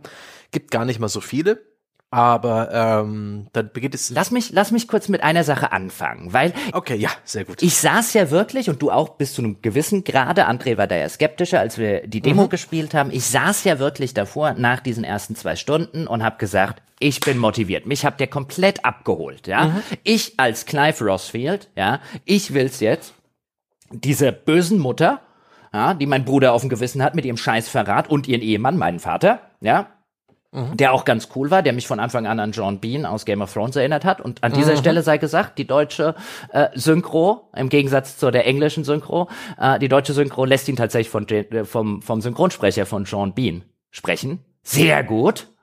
Ja, die, die, die haben es clever gemacht. Äh, das gefällt mir gut. Ähm, und ich sitze halt da und sage, okay, die hat meinen Bruder auf dem Gewissen, die hat meinen äh, Vater auf dem Gewissen, ja, intrigantes Stück, ja, die muss es, so Cersei 0,5, wie André sie genannt hat, ja, aber effektiv, die muss es kriegen. Und auch dieses komische Imperium, was uns da in den Rücken gefallen ist. Also ich habe hier wirklich schon eine kleine Liste angefangen, ja, meine kleine Arya Stark-Liste, ja, von Leuten, die ich ganz dringend mal am Abend besuchen muss. Ja, und dann macht das Spiel den Zeitsprung.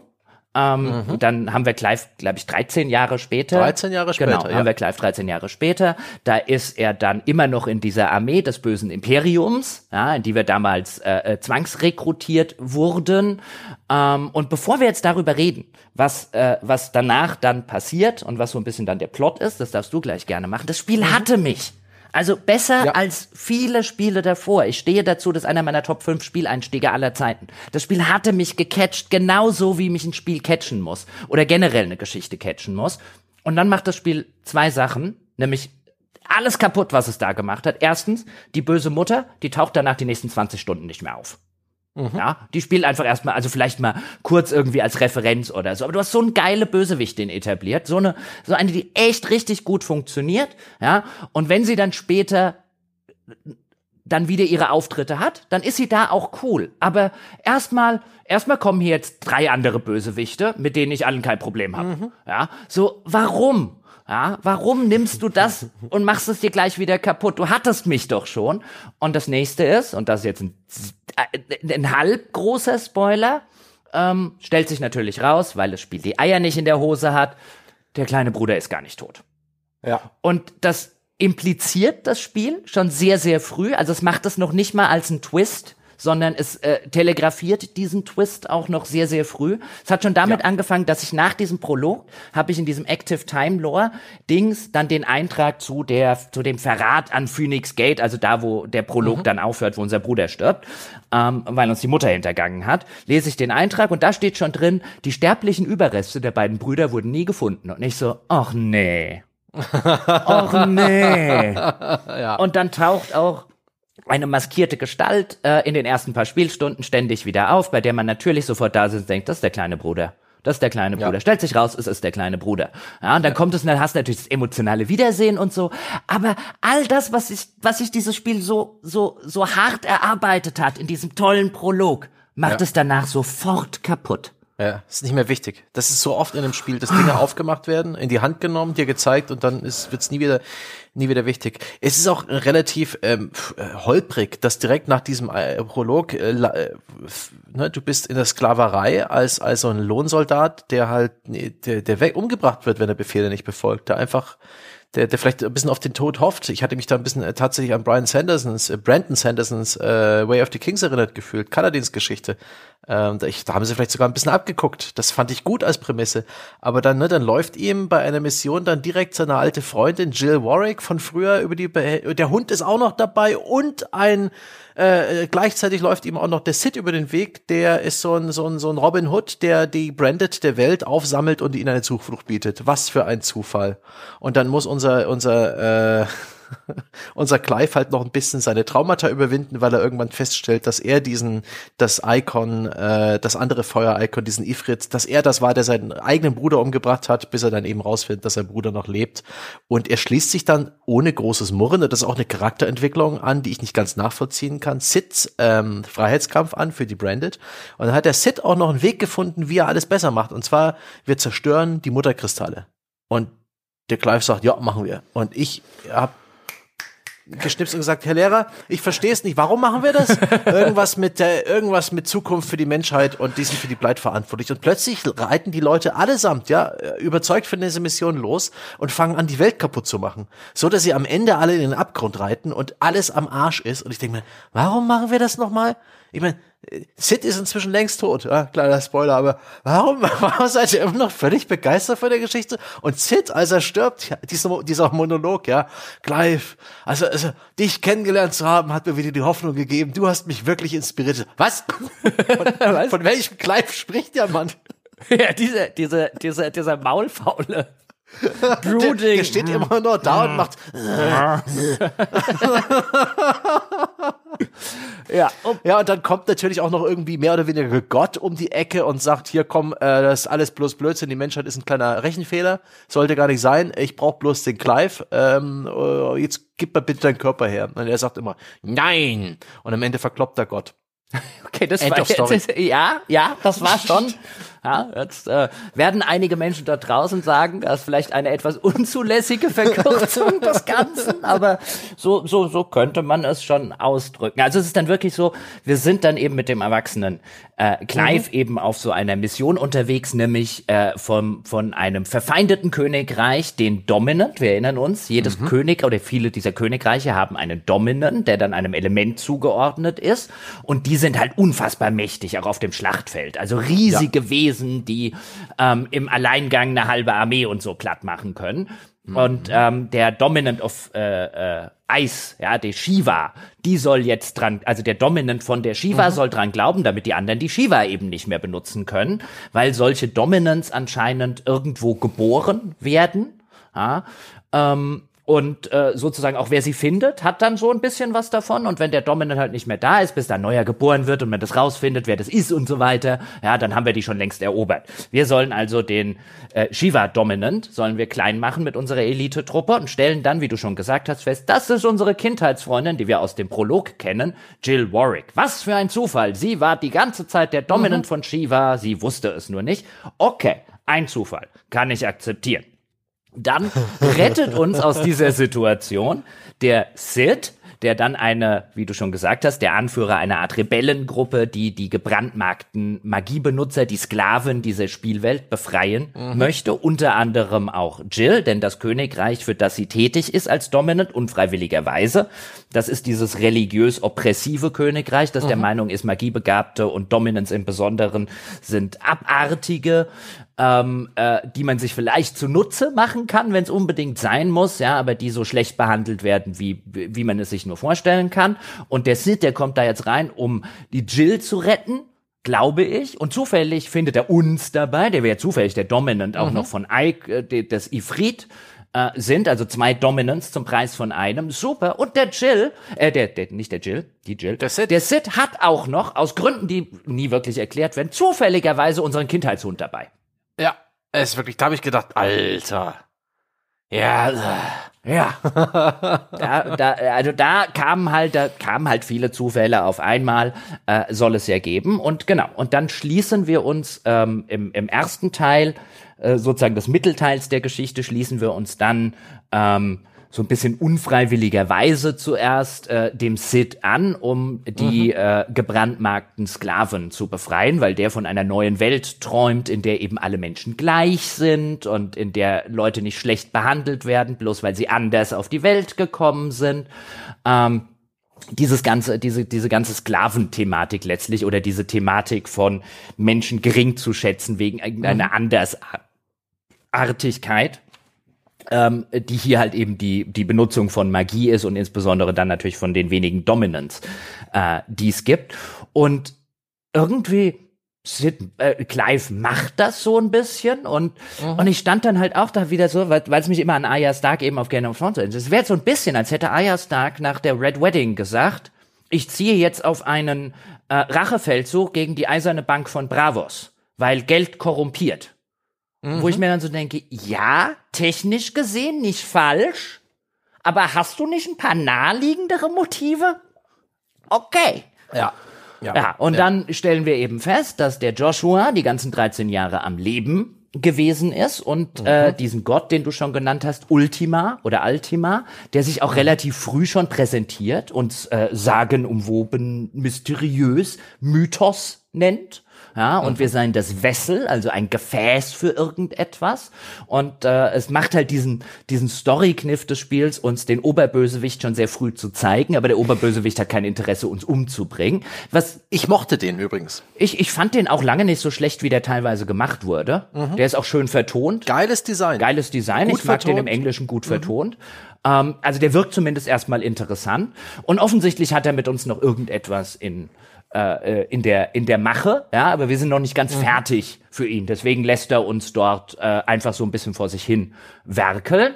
Und äh, ja, dann äh, haben wir ein Wiedersehen mit mit Joshua, der offensichtlich die letzten 13 Jahre hin, aus welchen Gründen auch immer, wie er da auch auf die Idee gekommen ist, hinter Ultima hergeforscht hat. Er hat für diese 13 Jahre Forschung hat er erstaunlich wenig vorzuweisen.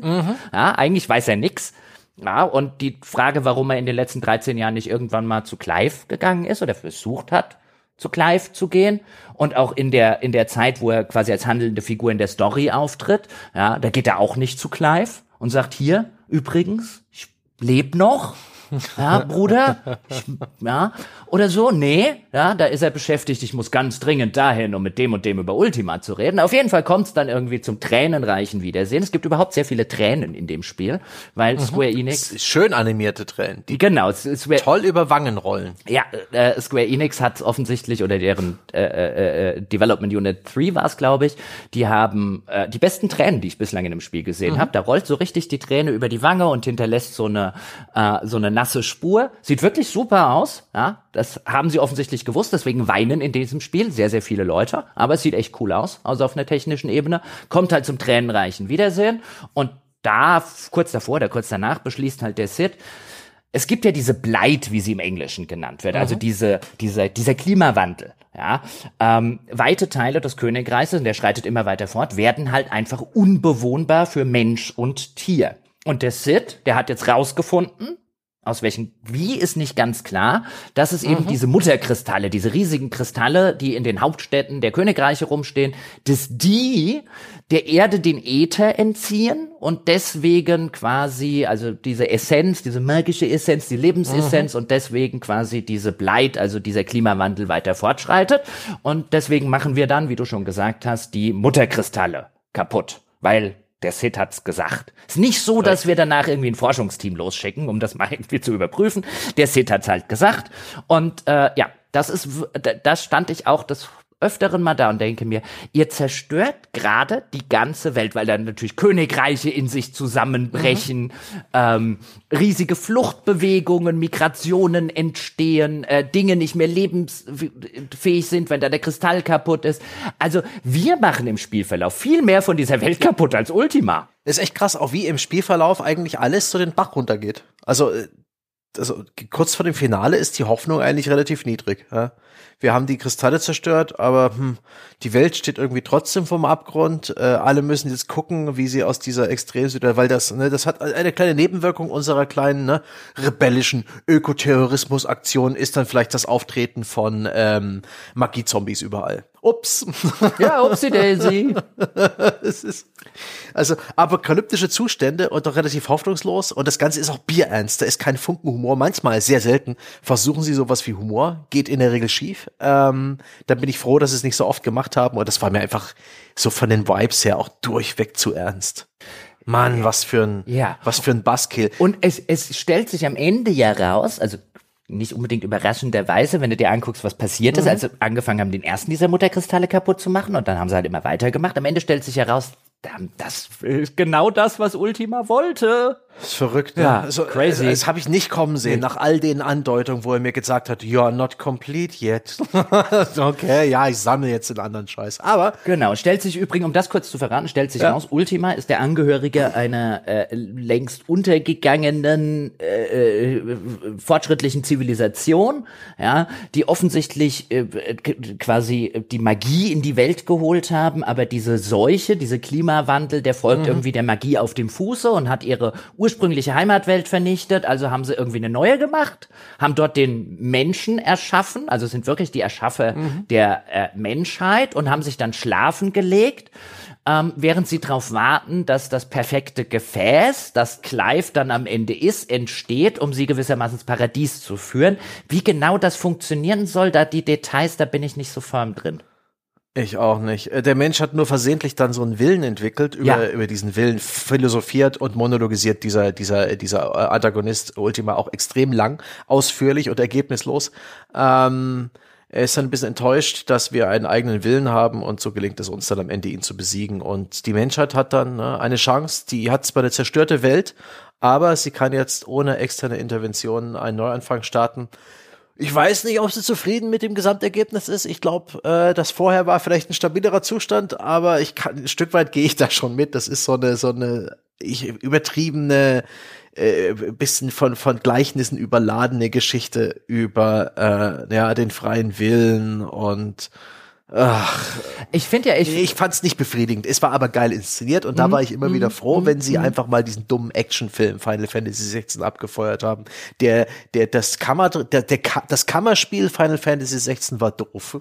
ich, ich weiß nicht. Also erstens, diese ganze Sache, ja, er monologisiert viel zu häufig in viel zu bedeutungsschwangeren, aber inhaltsleeren Sätzen über die Bedeutung des freien Willens. Aber so, dieses Grundmotiv fand ich interessant, weil das ist ja das Grundmotiv des Christentums. Ja, schon, ja, das stimmt. Ja, weil wenn wir uns den sozusagen den, den Schöpfungsmythos und so weiter des Christentums angucken, wodurch wurde der Mensch aus dem Paradies vertrieben? Weil er einen Willen entwickelt hat letztlich. Ja, das ist ja diese Szene, wo ähm, Adam und Eva von diesem Apfel essen und danach Selbstbewusstsein entwickeln, also sich ihrer selbst gewahr werden, ihrer Nacktheit und sich dann Sachen vorhalten. Ja, und dann kommt der liebe Gott und hat gesagt, ich habe euch doch verboten, von diesem Apfel zu essen. Also das Verbotene war gewissermaßen Mensch zu werden ähm, sich selbst gewahr zu sein, also das, was uns von Tieren unterscheidet. Ähm, und das, dass das Spiel das hier aufgreift, auch mit so einem Gottwesen, das fand ich grundsätzlich super interessant, wo ich immer dachte, ah, haben, weiß nicht, ob absichtlich oder unabsichtlich, ja, aber letztlich verhandeln sie hier den, den, den Gründungsmy Gründungsmythos des Christentums. Sie haben es hier mit Gott und Adam und Eva so letztlich zu tun. Ähm, das finde ich eigentlich ganz interessant. Sie machen halt wenig, außer sehr viele bedeutungsschwangere Wörter drüber, äh, draus. Aber so grundsätzlich fand ich das eigentlich ganz interessant. Dieses, Ja. dieses, dieses, was sie da aufgemacht haben. Also wie gesagt, du kämpfst, also wenn, wenn du es so betrachtest, kämpfen dort die Nachfahren von Adam und Eva gegen Gott. Ja, schon, aber es ist eben, Gott erzählt gleichzeitig, dass er irgendwie ein außerirdischer Raumfahrer ist, ohne das alles wirklich sehr gut zu erklären. Und ich weiß immer noch nicht, warum er jetzt Clive braucht als Wessel. Weil er behauptet ja, ne, sie haben ihren Körper hinter sich gelassen und warten jetzt darauf, dass er irgendwie ihnen wieder einen Körper gibt. Gleichzeitig hat dieser Ultima ja dann doch einen Avatar und einen Körper, den man dann ja auch verprügelt. Das verstehe ich nicht so richtig. Das ist nicht so ganz befriedigend und vor allen Dingen halt ist alles andere, was in diesem Spiel so aufgemacht wurde, hört die verschiedenen Königreiche mit den Ambitionen, da wird der Krieg geführt währenddessen, da wird eine Stadt besetzt, ist alles egal. Ja, genau. Also das, Alle- Alles, alles kaputt inzwischen. das, das Schicksal eben dieser, dieser Sklaven ist letztlich egal, weil, weil ab irgendeinem Punkt, wir zerstören jetzt diese ganzen Kristalle und dann denken die ja, dann hört diese Blight auf, also diese Seuche, der Klimawandel sozusagen. Und das Spiel entlässt mich daraus, also mit dem, was ich jetzt weiß, klar, ich könnte mir jetzt im Internet alles Mögliche zusammenlesen von Leuten, die irgendwie kleine Puzzleteile ähm, zusammensetzen und dann vielleicht ein bisschen Conjecture machen, aber das könnte so sein und so sein, aber das Spiel entlässt mich so letztlich mit einem, ja, aber warte mal, die Seuche ist doch immer noch da, jetzt gibt's lediglich nirgendwo stabile Regierung, alles ist im Arsch, ähm, was hat's jetzt gebracht? Also was hat mir der äh, sind die sind die sind die gebrandmarkten Magie-Leute, die sind doch immer noch nicht wirklich frei, außer die paar, die wir halt im Laufe der Geschichte befreit haben. Aber es ist nicht so, als hätten wir die Welt davon überzeugt, dass das dass das gleichberechtigte Menschen wären. Was, äh, okay, wir haben die Vernichtung der Welt vor Ultima gerettet, immerhin. Aber alles, was wir vorher gemacht haben, diese ganzen hm. äh, politischen Intrigenspiele, die vorher stattgefunden haben, dieser ganze Game of Thrones Ansatz, all das wird am Ende einfach beiseite geworfen und du bringst halt Ultima um und dann ist irgendwie alles gut. Ich weiß zwar nicht wie. Und dann ist das Spiel auch schon vorbei. Ne? Ja, ich weiß zwar auch nicht wie.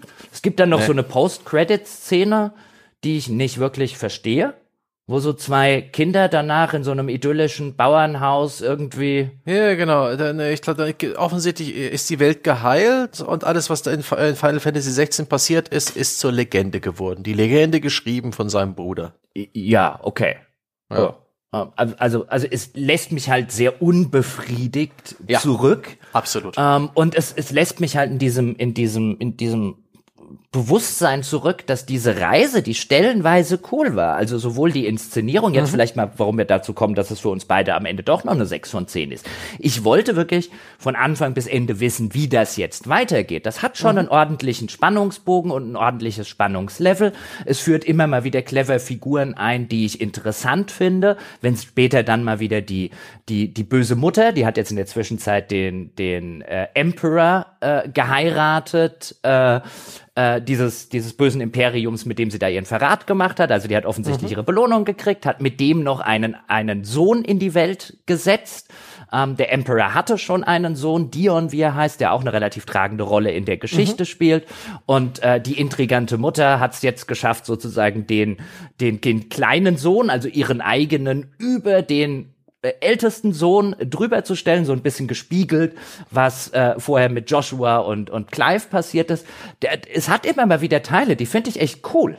Ja, und wenn, wenn, da gibt's dann so eine Szene, wo Dion mit ihr alleine im, im Thronsaal ist und sie mehr oder weniger zu verstehen gibt, so ein, du hast hier überhaupt nichts mehr zu melden, mein Lieber. Ja, wenn, wenn, mhm. ja, hoff mal lieber, das dass ich, toll. dass ich deinem Papa hier nicht das Falsche ins Ohr flüstere, dann lebst du noch ein bisschen weiter, so ungefähr. Und es hat immer mal wieder solche tollen Momente, mhm. wo ich, wo ich da sitze und denke, ja, jetzt will ich wissen, wie es weitergeht.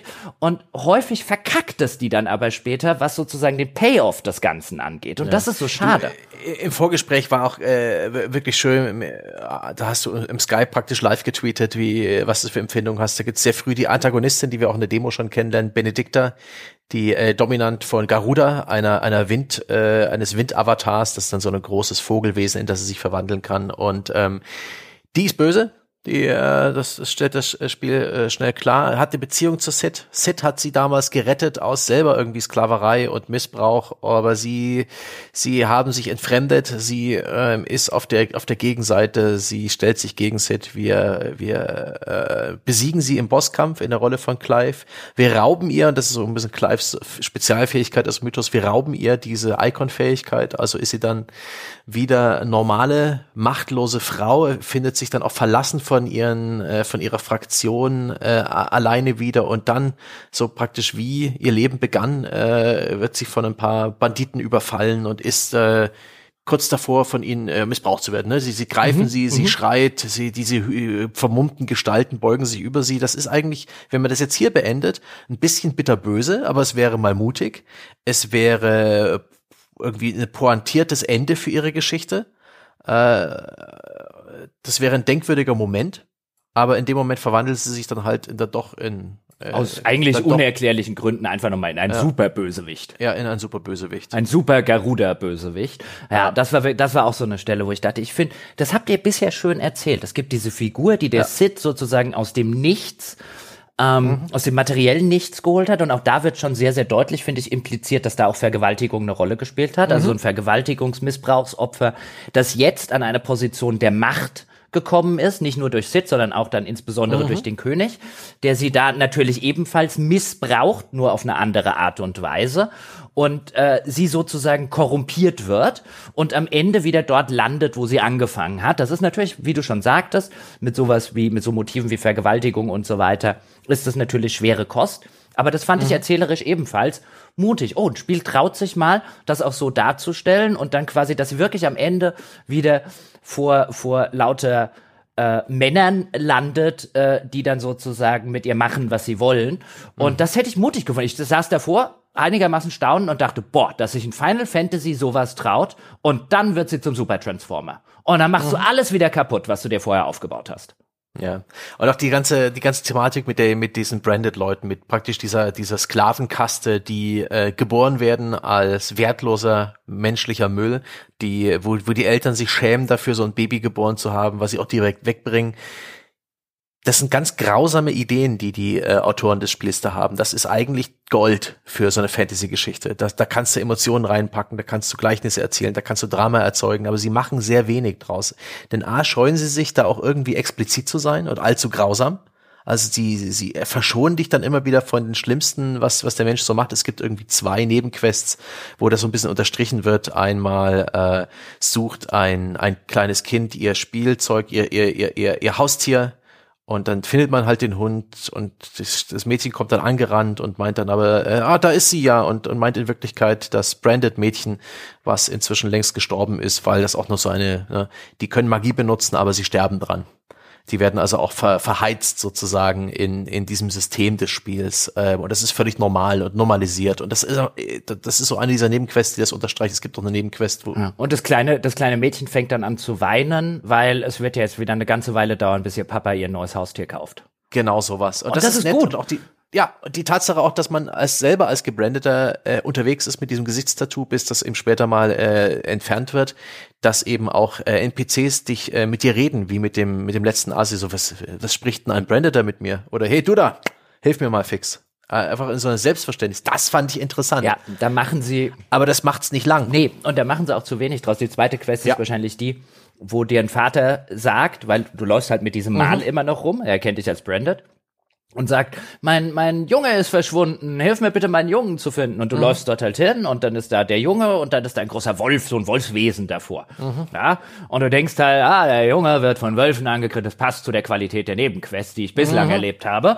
Und du verhaust halt den Wolf und dann kackt dich der Junge an. So war aber nicht ausgemacht, weil stellt sich raus, der Vater schickt halt, der, der Wolf ist sozusagen ein Haustier von denen und der mhm. Vater schickt da die Brandeds hin, damit der Wolf die Brandeds zerfleischt und der Sohn so sein Spektakel hat.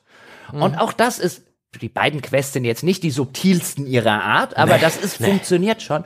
Und da stehst du davor und denkst dir, wieso ist das keine gut inszenierter Teil einer Hauptquest? Ja. Das ist so, was ich ja. vorher sagte. Wieso ja. habe ich in der Hauptquest jetzt für irgendeine Bordellbesitzerin drei sinnlos Aufgaben erledigt und das hier ist nicht gut inszeniert, statt hölzern und bräsig, äh, mit den Möglichkeiten, die sie in den Zwischensequenzen opfern. Warum ist das nicht Bestandteil der Hauptquest? Das hier ist viel mhm. besser als all das, was ich in der Hauptquest gerade vorher gemacht habe. Und hättet ihr das gut inszeniert, ja, mit den, mit den technischen äh, Dingen, die ihr eben für die Hauptquest nehmt, könnte das eine der besten Questreihen ja. der letzten Jahre sein. Stattdessen das ist es eine coole, aber sehr bräsig und langweilig inszenierte Nebenquest. Ja, wie, wie hieß es beim Witcher, Blutiger Baron und ja. so weiter? das Spiel hat durchaus Ideen, die dafür taugen, aber es, es setzt, es, es, es, es verzimmert diese Elfmeter in die andere Richtung des, äh, des Fußballfelds.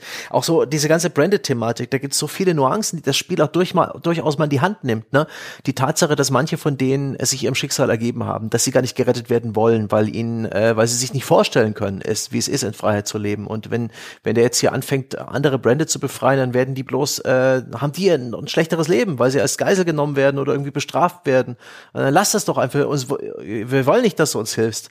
Super spannende Themen, die dann aber einfach auch nicht irgendwie aufgelöst werden, sondern nee, das passiert du hilfst dann. ihnen dann. Andere Leute machen sich für sie stark. Am Ende gibst du aber vielen NPCs die, äh, ne, die Lehre mit, dass es doch jetzt besser ist, mit denen zusammenzuarbeiten. Gähn. An der Stelle sei übrigens gesagt, es gab ja im Vorfeld relativ viele Diskussionen in manchen Teilen des Internets, dass es in dem ganzen Spiel, da hat sich ja auch, ein, äh, haben sich auch die Devs mhm. teilweise zu geäußert, keine People of Color gibt. Also es gibt, die gibt mhm. es auch tatsächlich nicht. Insofern, die Figuren sind alle weiß. Ja, wenn wir in die Mittel, in die, in die Nahost Region sozusagen von der Architektur und so weiter, mhm. Wüsten. Äh, das, es gibt einen Wüstenstaat, ja. Das Spiel des Spiels kommen sind das weiße Figuren mit braunerer Haut. Ja, mhm. aber es gibt keine sozusagen anderen Rassen ist ja eigentlich das falsche Wort, weil es gibt ja gar keine menschlichen Rassen auch da, weißt du, aber mhm. es gibt halt keine äh, äh, keine, keine, keine wirklichen People of Color in dem, in dem Spiel. Und das kann man natürlich kritisieren. Das kann, also mangelnde Diversität ist was, was man erstmal immer kritisieren kann. Ja. Ähm, ich verstehe, den Teil verstehe ich hier, weil wenn die hier irgendwo zum Beispiel schwarze Menschen eingebaut hätten, mit diesem Plot mhm. ja, über, über Sklaverei, egal an welche Stelle sie die gebaut hätten, ähm, das wäre, ja. das wäre, also da, da eine Kritik einfach einfach weil sie sich so wenig für den Sklaverei ich meine das ist eine berechtigte Kritik an der Stelle wird weil ja. sich eigentlich für den Sklavereiplot nicht sonderlich sehr interessieren den irgendwann fallen lassen und da kann man mhm. dann kritisieren sollte man wirklich so mit sowas wie Sklaverei ja, äh, umgehen sollte man das nicht einfach besser behandeln als es das Spiel letztlich das ja gute Ansätze hat in den Nebenquests die mhm. wir gesagt haben aber sich letztlich keinen Meter drum schert ja, weil dann kommt das Oberböse ja. und das ist alles wichtiger und alles, was vorher passiert ist, eh irgendwie relativ egal. Das wird sich schon ausgehen. Ähm, das finde ich einen besseren Punkt, als zu kritisieren, dass hier keine People of Color drin sind, ja. weil egal wie sie die eingebaut hätten, das wäre eine Katastrophe geworden. Ja, das, das wäre, das wäre so. Es ist wirklich praktisch ein Sicherheitsfeature. Ähm, und auch wirklich bei der, bei der Behandlung von diesen unterdrückten Branded, äh, das ist ein Punkt, den habe ich mir nicht selbst ausgedacht, der ist mir aber klar geworden, hat James Stephanie Sterling in einem YouTube-Video erwähnt und das stimmt auch. Ähm, dass es hier so ein bisschen, ne, es sind privilegierte äh, Männer, vor allen Dingen Männer, aber auch Frauen von hohem Stand, die sich die Aufgabe gemacht haben, äh, ne, dieses Problem zu beheben, ne, den Leuten zu helfen. In, in der Realität ist es so, dass Sklaverei ähm, äh, aus den eigenen Reihen ihre Helden in der Regel rekrutiert hat, dass die schon sich gekümmert haben, äh, dass sie nicht, dass sie nicht gerne Sklaven waren und dass die die die Freiheitsbewegung aus ihren Reihen entstand und den den Widerstandskämpfer aus den Reihen der Branded, den gibt's in diesem Spiel nicht. Es gibt bloß die, äh, die Ja, doch, ein bisschen bist du eher ja. Die gutherzigen, ritterlichen Superhelden, die sozusagen es sich zur Aufgabe machen, denen einen, denen zu helfen. Ja, ja. Äh, äh du, ich meine. Und das ist auch so ein bisschen äh, von oben herab. Ja, ja, das ist, das ist, das stimmt. Äh, ich wollte nur insofern sagen, bevor jetzt jemand was sagt, eigentlich bist du das ja. Du bist ja der Branded, ja. der ja. das dann macht, aber du bist eben nicht der Branded von Geburt an, sondern du bist privilegiert nee. und gut aufgewachsen und so weiter mhm. von Geburt an und wurdest dann mehr oder weniger aus einer, aus einer aus einer Laune der Bösartigkeit deiner Mutter mhm. heraus gebrandet. Nicht, weil du als sowas auf die Welt gekommen bist, als ein, ein magiebenutzfähiges mhm. äh, Wesen und alle gesagt haben, ja, ein Brandmal ins Gesicht und danach versklaven. Ja, ja ähm, also ja, ja, geht schon. Ich meine, es, es gab durchaus nette Sachen. Ich mochte zum Beispiel durchweg den Onkel.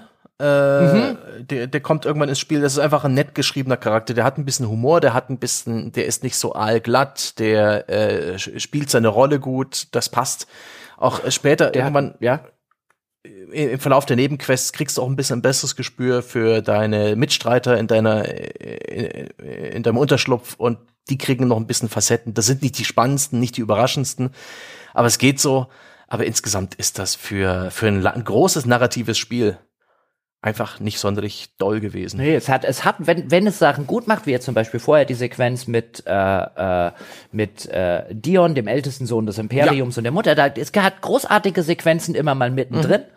Ähm, es hat aber auch einfach lange äh, Perioden der, der, der, der Schwäche. Den, mhm. Der Hauptteil des äh, Hauptding des Mittelteils besteht daraus, dass man den, den Hugo Kupka, den, den Dominant äh, des äh, Titan mhm. äh, oder des Titanen bekämpft und dass der einen Hals hat, weil wir haben ja die Benedikta ermordet und er war unsterblich in die Benedikta verliebt. Und es ist halt auch so ein Fall von, ich weiß schon, warum der sauer auf mich ist, aber der hat mir nie was gemacht. Ja, mhm. also ich hätte hier interessantere Bösewichte ähm, im, im Angebot und ähm, was, was teilweise auch kritisiert wurde oder angesprochen wurde und was ich, was ich sehr gerechtfertigt finde, ist, äh, wie schlecht Frauen in dem Spiel wegkommen.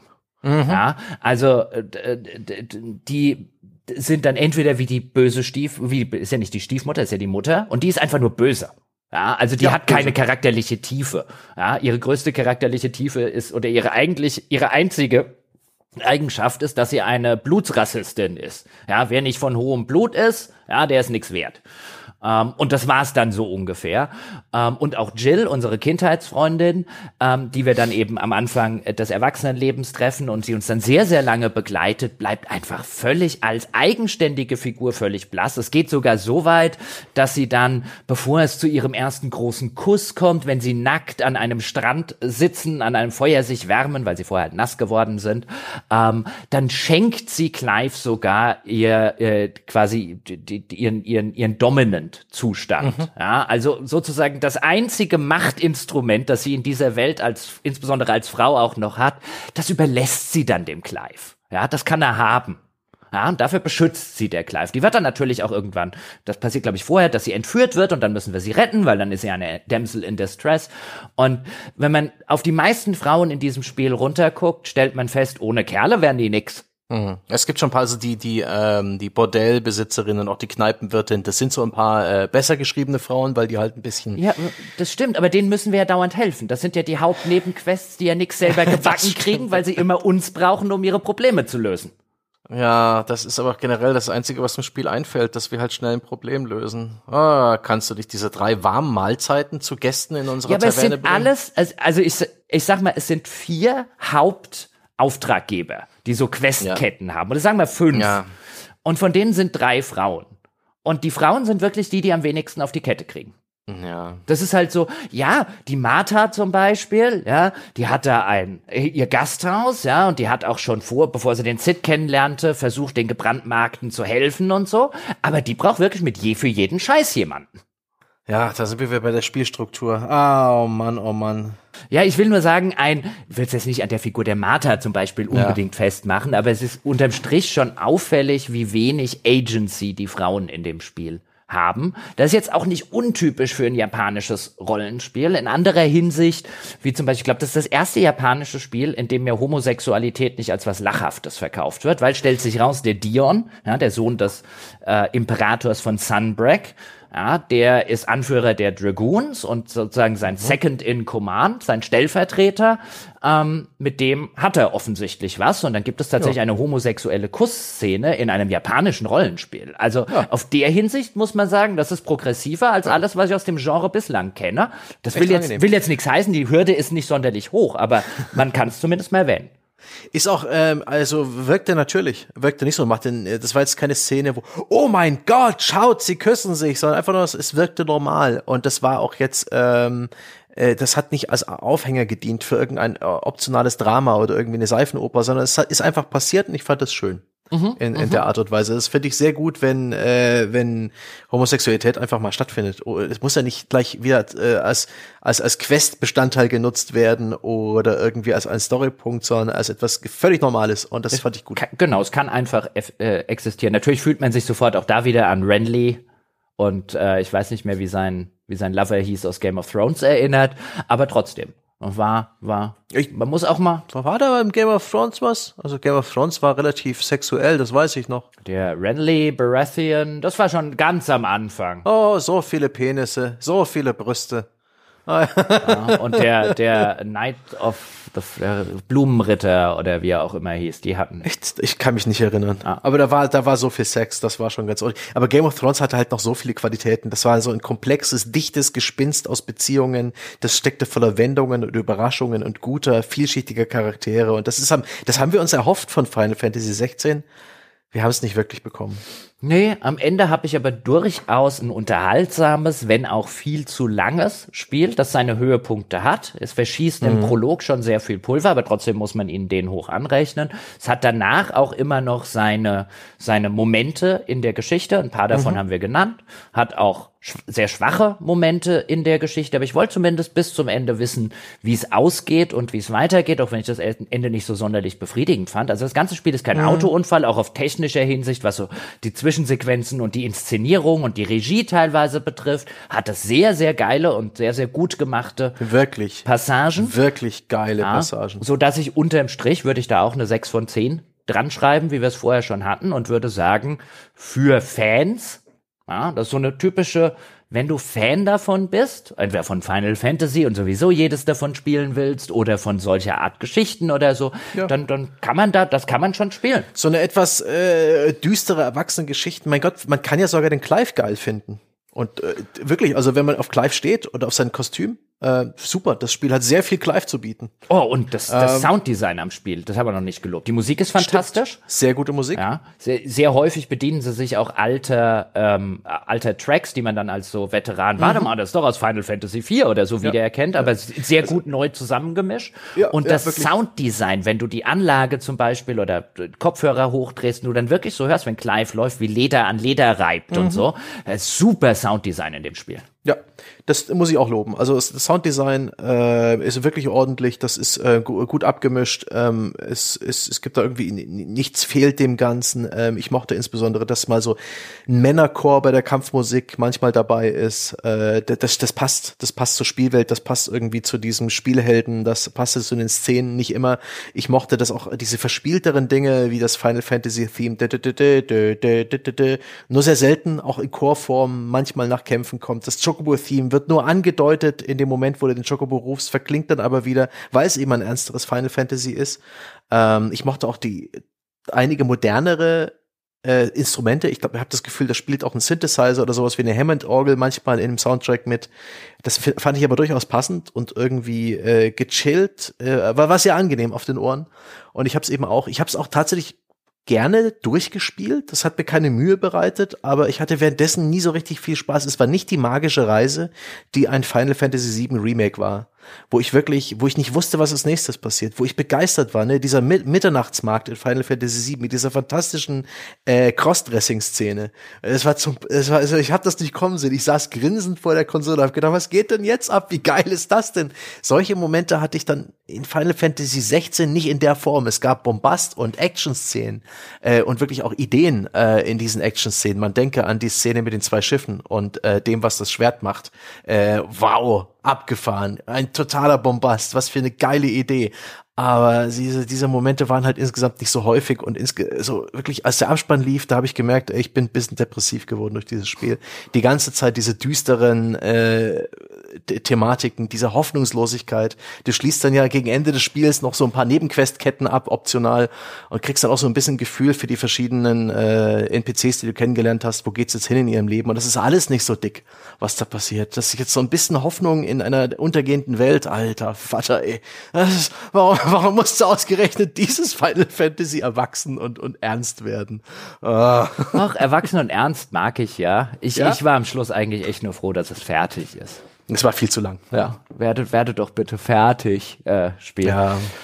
Ja, aber man kann, gibt schlechtere Spiele als dieses, dieses Final Fantasy und man kann sich da sicherlich auch, äh, weißt du, es wird sicherlich auch Leute geben, die ähm, die vorhandenen Kritikpunkte nicht so schwer gewichten wie wir, dafür die vorhandenen Stärken ja. äh, äh, stärker sind, alles, alles okay. Ja, aber es ist jetzt nicht eines der besten Spiele oder gar der besten nee. Final Fantasies äh, aller Zeiten. Ist auch nicht der große PS5-Exklusiv-Hit für dieses Jahr. Also das ist nicht das Spiel, für das man sich eine PS5 holen muss. Ah, nee, wenn man nicht eh, wie gesagt, wenn du Final Fantasy genau. Fan bist, hast, bist, bist ja. hast ja eh schon wahrscheinlich durch und fängst gerade auf New Game Plus oder sowas an. Wenn man da nicht der Typ dafür ist, dann braucht man die jetzt nicht dringend. Dann kann man auch noch nee. äh, äh, warten und vor allen Dingen auch mal gucken. Was? Square Enix und gerade Final Fantasies werden ja auch gerne noch mal weiter gepatcht sozusagen, auch wenn es hieß, es soll ja. hier keine Add-ons und so geben. Das, das glaube ich ja erst, wenn ich sehe. Ja, mal gucken. Also, es gibt ja auch irgendwann eine PC-Version, vielleicht läuft die auch besser und ähm, es gibt auch dieses Jahr noch Final Fantasy VII Teil 2. Das ist der zweite Teil vom Remake. Soll das nicht Anfang 2024 erst erscheinen? Äh, oh, Moment, ich dachte, ich hätte das in einem Trailer. Ich dachte, ich dachte Anfang, Anfang 24 habe ich im Hinterkopf. Wie, wie hieß denn das Rebirth? Auf jeden Fall dauert das nicht mehr so lange. Ähm, dadam, dam, dam. Ich gucke hier mal SEO-Journalismus und ich glaube, das ist, ähm, das habe ich jetzt, ähm, Winter 23. Okay, dann habe ich mich. Dieses Jahr, also Winter, äh, doch Ende dieses Jahres. Und ähm, hm. ich habe ein bisschen Angst, ob ich jetzt noch ein Final Fantasy reinkrieg, ob ich mir jetzt nicht schon irgendwie die Synapsen so weit verbrannt habe, ähm, dass, es, dass ich mich nicht an, an Final Fantasy VII Rebirth rantraue. Da habe ich ein bisschen Angst drum. Aber mal gucken, bis dahin habe ich dann vielleicht äh, diese, diese Abnutzungserscheinung hinter mir. Und Ach, du hast jetzt halt einen Kater? Ja, ja ich habe einen Kater. Ich habe wirklich, ich habe einen Kater. Du hast jetzt halt einen Kater, aber der hält ja jetzt nicht vier Monate lang. Ja. ich hoff's. Ja. Ich habe übrigens in der Zwischenzeit, vielen Dank Marcel, auch noch das Guinness getrunken. Das war heute, Ach, das war heute notwendig und ich würde sagen, Sebastian, wir haben jetzt viel ja. geredet, einiges geschimpft, ja, ja. ja, aber es war halt ein interessantes Spiel. Ich finde ja immer, vielleicht um auf einer auf einer es ist auf jeden Fall ein interessantes Spiel positiven Note zu enden es war halt nicht 0815 und nee. auch wenn Dinge nicht funktionieren und einige Dinge gut angedacht und schlecht ausgeführt werden unterm Strich so ein Spiel ja ist mir immer noch lieber am Ende als das 27. Far Cry oder sowas, wo sie alles nur mal nach Zahlen machen. Also insofern, da, da, deswegen, ich, mir war klar, ich werde heute viel kritisieren, wir werden heute viel kritisieren, also heute viele Sachen aufregen, weil man die machen kann, aber um auf der positiven, das Spiel hat nicht genug Eier an manchen Stellen, ja, und zieht dann den hm. Schwanz ein, aber das probiert wenigstens, hat wenigstens Sachen ja. ausprobiert, das viele anderen Spiele-Serien heutzutage einfach fehlt und das kann man zumindest am Ende mal positiv anerkennen. Äh, finde ich schon, das, das kann man. Es ist definitiv nicht das Spiel, das ich erwartet habe, aber es ist auch eine andere Art Spiel, wie ich es hier gespielt habe. Das muss man äh, durchaus äh, anerkennen, auch wenn es so echt eine ganze Menge Fehler hat. Wie gesagt, sechs von zehn, was übrigens lange nicht schlimm ist. Ein durchschnittliches Spiel wären fünf von zehn. Und äh, ich bin ich bin froh drum, es gespielt zu haben, weil es mir auch interessante Denkanstöße gegeben hat. genau. Und äh, Jetzt weiß ich, wie das ist. Genau. Auch, immer, auch, im, auch immer dran denken, meine Damen und Herren, falls Sie jetzt neu dazugekommen sind, sich fürchterlich aufregen. Ja, unsere grüne Wiese, worauf wir unsere Wertungen vergeben. Ja, da dürfen die Kühe nicht nur auf der Hälfte davon grasen. Ja, wir ja. benutzen die ganze grüne Wiese und eine 6 von 10 ist immer noch ein überdurchschnittlich gutes Spiel. Ja, und äh, das, das finde ich äh, absolut angemessen. Es ist kein hervorragendes Spiel, es ist kein Must-Play, es ist nicht mal sehr gut. das ist leider so. Aber es ist trotzdem, man, man kann das wunderbar spielen. Äh, ich ich habe es äh, hab ich's gerne gemacht. Ich bin mir nicht richtig sicher. Ich hab's gemacht und ich war durchaus unterhalten ich war nicht immer froh drum. Es hat mich ab und zu genervt und gelangweilt und frustriert und es hat mir Anlass gegeben, drüber nachzudenken, wie will ich belohnt werden im Spiel? Was erwarte ich von der Nebenquest? Es hat, äh, es hat mich sensibilisiert dafür, was ich in Spielen erwarte. Es hat mich andere Spiele äh, mehr wertschätzen lassen. Das war auch sehr interessant und insgesamt war es mal wieder schön, äh, so, so einen großen Titel, der auch mit allerlei äh, ne, Aufmerksamkeit äh, beschenkt wird von allen Seiten, mal zu Release zu spielen und ein bisschen dabei zu sein. Ähm, schön. Jetzt also gibt's irgendein pixeliges Indie-Spiel als nächstes oder sowas. Herrlich. Ein bisschen Kontrastkost. Vielleicht eine Runde Mechabellum. Au ja. Oh Gott. Da müssen wir dich auch noch an die Nadel hängen. Oh boy. Oh boy, ich, ich muss weg. Also dann, der, der Jochen wirft sich in die nächste Guinness-Dose und ich bedanke mich bei euch für eure Aufmerksamkeit. Das war ein langer Podcast. Äh, für alle die, die hinter der Spoilergrenze noch äh, dabei sind, vielen Dank, dass ihr euch das auch angehört habt. Vielen Dank überhaupt, dass ihr unseren Podcast angehört habt, dass ihr ihn gefunden habt. Wir wären euch übrigens sehr, sehr dankbar, wenn ihr da als kurzes Zeichen eurer Solidarität ähm, äh, vielleicht einfach unseren Podcast äh, positiv bewertet. Es gibt ausgestreckte Daumen nach oben natürlich oder fünf Sterne Sterne oder irgendwas anderes, je nachdem, in welcher Plattform ihr das gerade hört. Das ist wichtig für unsere Sichtbarkeit. Das würde uns freuen und sorgt dafür, dass auch viele andere Leute unseren Podcast finden. Und für alle, die es noch nicht wussten, es gibt ja auch noch ne, so ein, so ein Extra-Programm mit ganz vielen anderen Formaten, wo wir unter der Woche noch ein bisschen Output an Podcasts haben, ganz verschiedene äh, Geschichten, auch mit verschiedenen Leuten, die uns zuarbeiten. Das ist sehr spannend. Das Vollprogramm, das kann man erhalten, wenn man uns fünf Euro oder fünf Dollar auf Steady oder Patreon im Monat überweist.